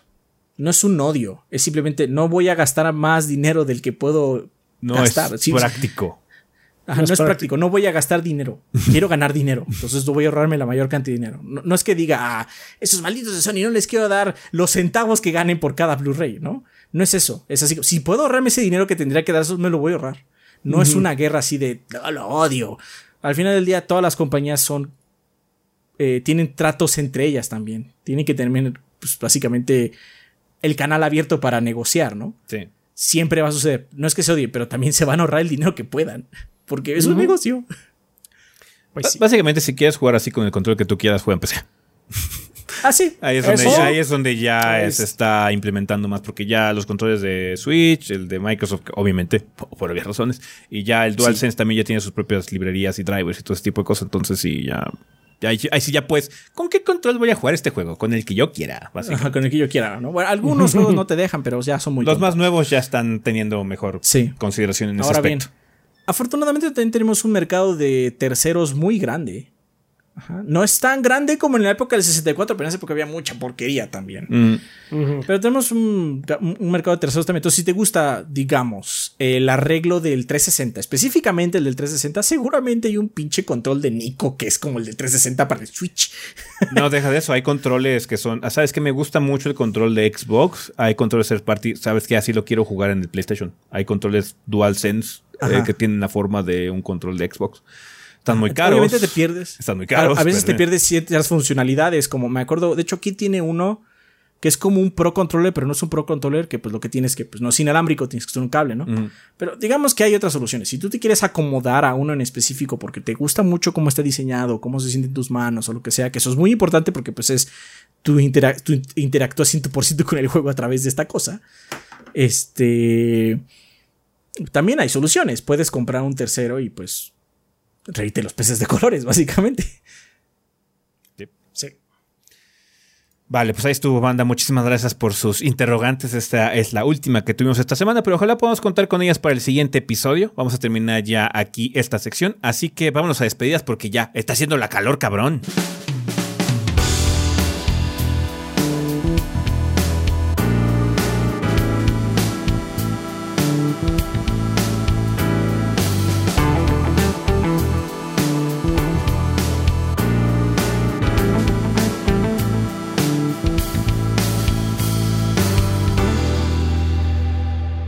Y bueno, banda, pues ya estamos aquí en la parte final, final de este episodio. Tenemos regalos que nos mandó la banda Adrián. Julián dice, ¿qué tal gordos? Vengo con una tanda de regalos gracias a Game Pass. Muchas gracias por todo su contenido. No saben lo que me ayuda en estos momentos difíciles de mi vida. Espero sigan así por muchos años más. Me regalaron Jack Joyce a ver si algo mejora. Buen día y semana gordos y banda desde Bogotá. Pues Jack Joyce para ti. Hecho, para Jack ti, ojalá Joyce. que todo mejore, Julián. Qué lástima escuchar que no te encuentras bien, pero ojalá que todo mejore pronto. Ojalá que sí. Regala unos packs para MLB The Show. Eh, O sea, son de parte de Game Pass. sí. eh, unos objetos éticos de Doom, eh, unos paquetes para UFC 4, varias cosillas por ahí, un montón de cosas para Black Desert. Ok. Está bien. Pues, muchas gracias. Muchas Julián. gracias, Julián. Mucha suerte. Percival Álvarez, Álvarez nos dice: Saludos gordos, les dejo este código de un juegazo que es Plantas vs. Zombies Battle of- for the Neighborhood. ¿Qué no es bien. Battle for Neighborville? ¿No es Neighborville? Neighborhood, Creo que es ese, supongo. sí. Ok. Eh, porque ya lo tengo desde hace mucho. En fin, me despido y citando al tigre negro, Adrián, tú eres el hombre, Rafa Best Waifu y ese, los pelones son los más sexys. Es Percival. Gracias, Percival. Gonzalo dice, hola, lo sigo intermitentemente desde que vi la reseña de Unreal Tournament 3. Eh, los Arena Shooter van a volver. Pues ya hubo un momento donde intentaban volver y ya no regresaron. Les Deberían volver. código- They're fucking great, man. Deberían They're volver. great. Deberían pero volver, pero. Lo intentaron y el pináculo de esa situación fue los Breakers. y después... Y Lo Breakers está muerto. ¿Has oído de Lo Breakers? Exactamente. El o sea, no estoy diciendo que los Breakers haya sido el mejor, sino que sí, como el punto más álgido de, de todo eso fue los Breakers y después los Breakers quebró casi como a la semana puerco. Sí, Y muchos otros arena shooters o fueron desapareciendo o Hay, pues hay tienen, reseña tienen una base muy... de Lo Breakers. Tenemos una reseña Legacy de los Breakers o hay otros que pues siguen activos pero tienen una, una, jugada- una base de juegos bastante baja. Lamentablemente los arena shooters lo intentaron, igual podrían intentarlo otra vez. Sí. Pero dice, les envió un código quita, de Fortnite que venía en mi control del Xbox. Muchas gracias. Nice. Jugué Gracias. hace poco Final 7 y mi, y mi Seis. veredicto No, es que Final Final, seis. Final 6, pero mi veredicto es que Final 8 es mejor que Final 6. Ah, no te preocupes, está bien tener opiniones raras, no te preocupes. Está bien equivocado. Y luego el Somos ocho, güey. humanos des- Sí, Sí. somos humanos después de todo. está bien, pues si te, a ti te gusta, está bien. Es, es tu opinión. Es tu opinión. Si te Así gusta es. más, que, que mejor. Disfrútalo mucho. Disfrútalo. Joseph Ochoa dice: Regalos podcast para la banda. Son códigos de contenido extra. eh, que son skins para Doom Eternal en PC, Smite Season 9, un accesorio para el Apex y un, este, un Fantasy Star Online 2. Debe ser como accesorios para Fantasy Star. Supongo que sí. Duda, gordos, hará un, un via- haré un viaje de carretera de unas 15 horas. ¿Algún podcast, película, serie, etcétera que recomienden? ¿O qué hacen ustedes en los viajes largos aparte de dormir o hablar con la persona que los acompaña si es que van con alguien? Se cuidan. Música Yo y leo. libros. Leo, sí. No juego Música tanto como también. pareciera. O sea, no me encanta jugar mucho mientras está... voy en movimiento. A menos de que sea un No. avión. En avión sí me gusta porque el avión es como más chill. Sí. Pero Sí, en carretera sí, de hecho, no. Ezequiel y yo hicimos el, Ezequiel y yo hicimos el, el comercial del Switch en el avión. Jugar Mario Kart en el avión. Jugamos Mario Kart en el, en el avión, güey. Sí. Jugamos un rato, también no jugamos mucho, jugamos un ratito. Fue así como, ah, este, Sí. it, it was cute. Bueno, voy a escuchar cute, música, sí. adiós. sí. Pero sí. Va. Pues ahí está. Pues bueno, muchísimas gracias, banda, por estos regalos. Van a estar en nuestra cuenta principal de Twitter a lo largo de los siguientes días. Eh, ¿Tenemos algo que recomendar? ¿Quieren recomendar Kirby and the Forgotten Sí, Land? Kirby and the el Forgotten Land. Kirbo, el Kirbo está bonito, la verdad. Está, bueno. bastante coquetón. Sencillo, pero mono. Así es. Está suave, eso sí. O sea, si necesitan como reto, Kirby no lo tiene. No es de eso el juego. No. No, es de pero eso. no se trata de A pesar eso. de está- que la, la fanaticada de Kirby nos hemos topado que quieren tratar de convencernos de que hay algún tipo de reto en el juego, banda no lo tiene. Acéptenlo. No tiene, Su sea, franquicia no es de eso. Ajá, tiene, tiene unos escenarios con retos, son así claramente súper mega opcionales. Y es así como, son ¿Ha como sido? tres niveles. El 90% de lo demás no tiene reto. No se no trata tiene de eso. ese no tiene eso, banda, pero no se preocupen, tiene otras cosas. Tiene otras cosas muy buenas, de hecho, lo- sí. Está muy bonito. El twist de la historia está interesantón. Eh, está. El gameplay es muy imaginativo. Tiene como muchas cosas el modo bocaza. O transmorfosis, como le pusieron en la traducción. Que no mames. ¿Qué pedo con ese nombre pitero? La neta. Chupa, chupa. No, no tienes que ir así como el modo grosero que a nosotros se ocurrió, pero puede ser Así. el modo super boca o no sé, algo más Sí. divertido. Kirby es divertido y la palabra transmorfosis definitivamente no lo es. Le hizo alguien con traje, es todo lo que voy a es. decir. Le hizo una persona súper gris. Así es. ¿Qué es esto? ¿Diversión en el juego? No, se llama transmorfosis. Ese es el término científico. No mames. Ah, cállese. Muy bien, pues esa Pero yo bueno. también voy a este, recomendar Tiny Tina's eh, Wonderlands. Banda, si quieren jugar con gente, si les gusta la fórmula Bo- Borderlands, este es del bueno. Está muy, muy divertido. Eh, el guion está, está vaciado, los personajes están entretenidos. Y pues el juego en sí sigue siendo Borderlands. Entonces, pues ya saben, es, es diversión que garantizada.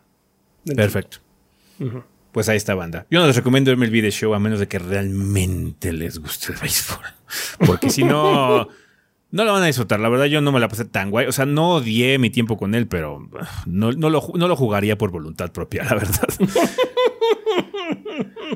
Vale, eh, pues bueno, banda, eso sería todo con respecto a este episodio. Recuerden que tenemos redes sociales, nos pueden encontrar en Facebook e Instagram como Tres Gordos Bastardos o Tres Gordos B. Twitter, por favor, síganos en TwitchOBB. Si no tenemos nuestras cuentas personales como Chovy el Rafa, Chovy Adrián, Chovy S, Chovy Gris, Cineti Kazami, Kid bajo VG, por si quieren seguir a alguno de los miembros del staff y platicarnos o preguntarnos algo. Muchas gracias a toda la banda que nos apoya a través de Patreon, a través de Twitch y comprando productos en la tienda, banda. Eh, muchas gracias por la gente que ha estado comprando cosas. Como les dije, desafortunadamente eh, los precios de las playas van a subir eh, por cuestiones de, pues, de que todo está subiendo, banda. Ya es más caro producirlas también. Entonces, desafortunadamente, desafortunadamente tenemos que hacer ajustes al precio también. Entonces, pues bueno, eh, todas las que están disponibles ahorita están al precio anterior. Pero cuando ya se haga nueva reedición van a subir de precio. Así que, bueno, de nuevamente les repito, sé que no hay tanto, ya se ha estado agotando. De hecho, por el hecho que han estado comprando, se han estado agotando algunos modelos. Pero si encuentran algo que les llama la atención y quieren comprarlo lo más barato posible ahorita, ahorita es el momento. Porque después va a subir de precio cuando reimprimamos incluso los modelos viejos. ¿Va que va? Eh, y pues bueno, toda la gente que no escucha la versión en audio de este programa, pues les agradecemos infinitamente su atención, el hecho de que nos hayan descargado. Un saludo donde quiera que estén. Y pues, vergas, pensamiento final. Maldita calor ya. Modo chupa chupa. Modo chupa chupa. Vale. Bocazas. Pues bueno, banda, eso sería Pueden dejarnos todo. ahí en los comentarios qué nombre les hubiera gustado. ¿Qué nombre les hubiera gustado para el modo de Kirby? Nada, nada de groserías. Eh, seguro. Eh, Seguro. bueno, ahora sí ya, eso sería todo con respecto a este episodio, banda. Nosotros nos vamos. Bye. Bye. Bye.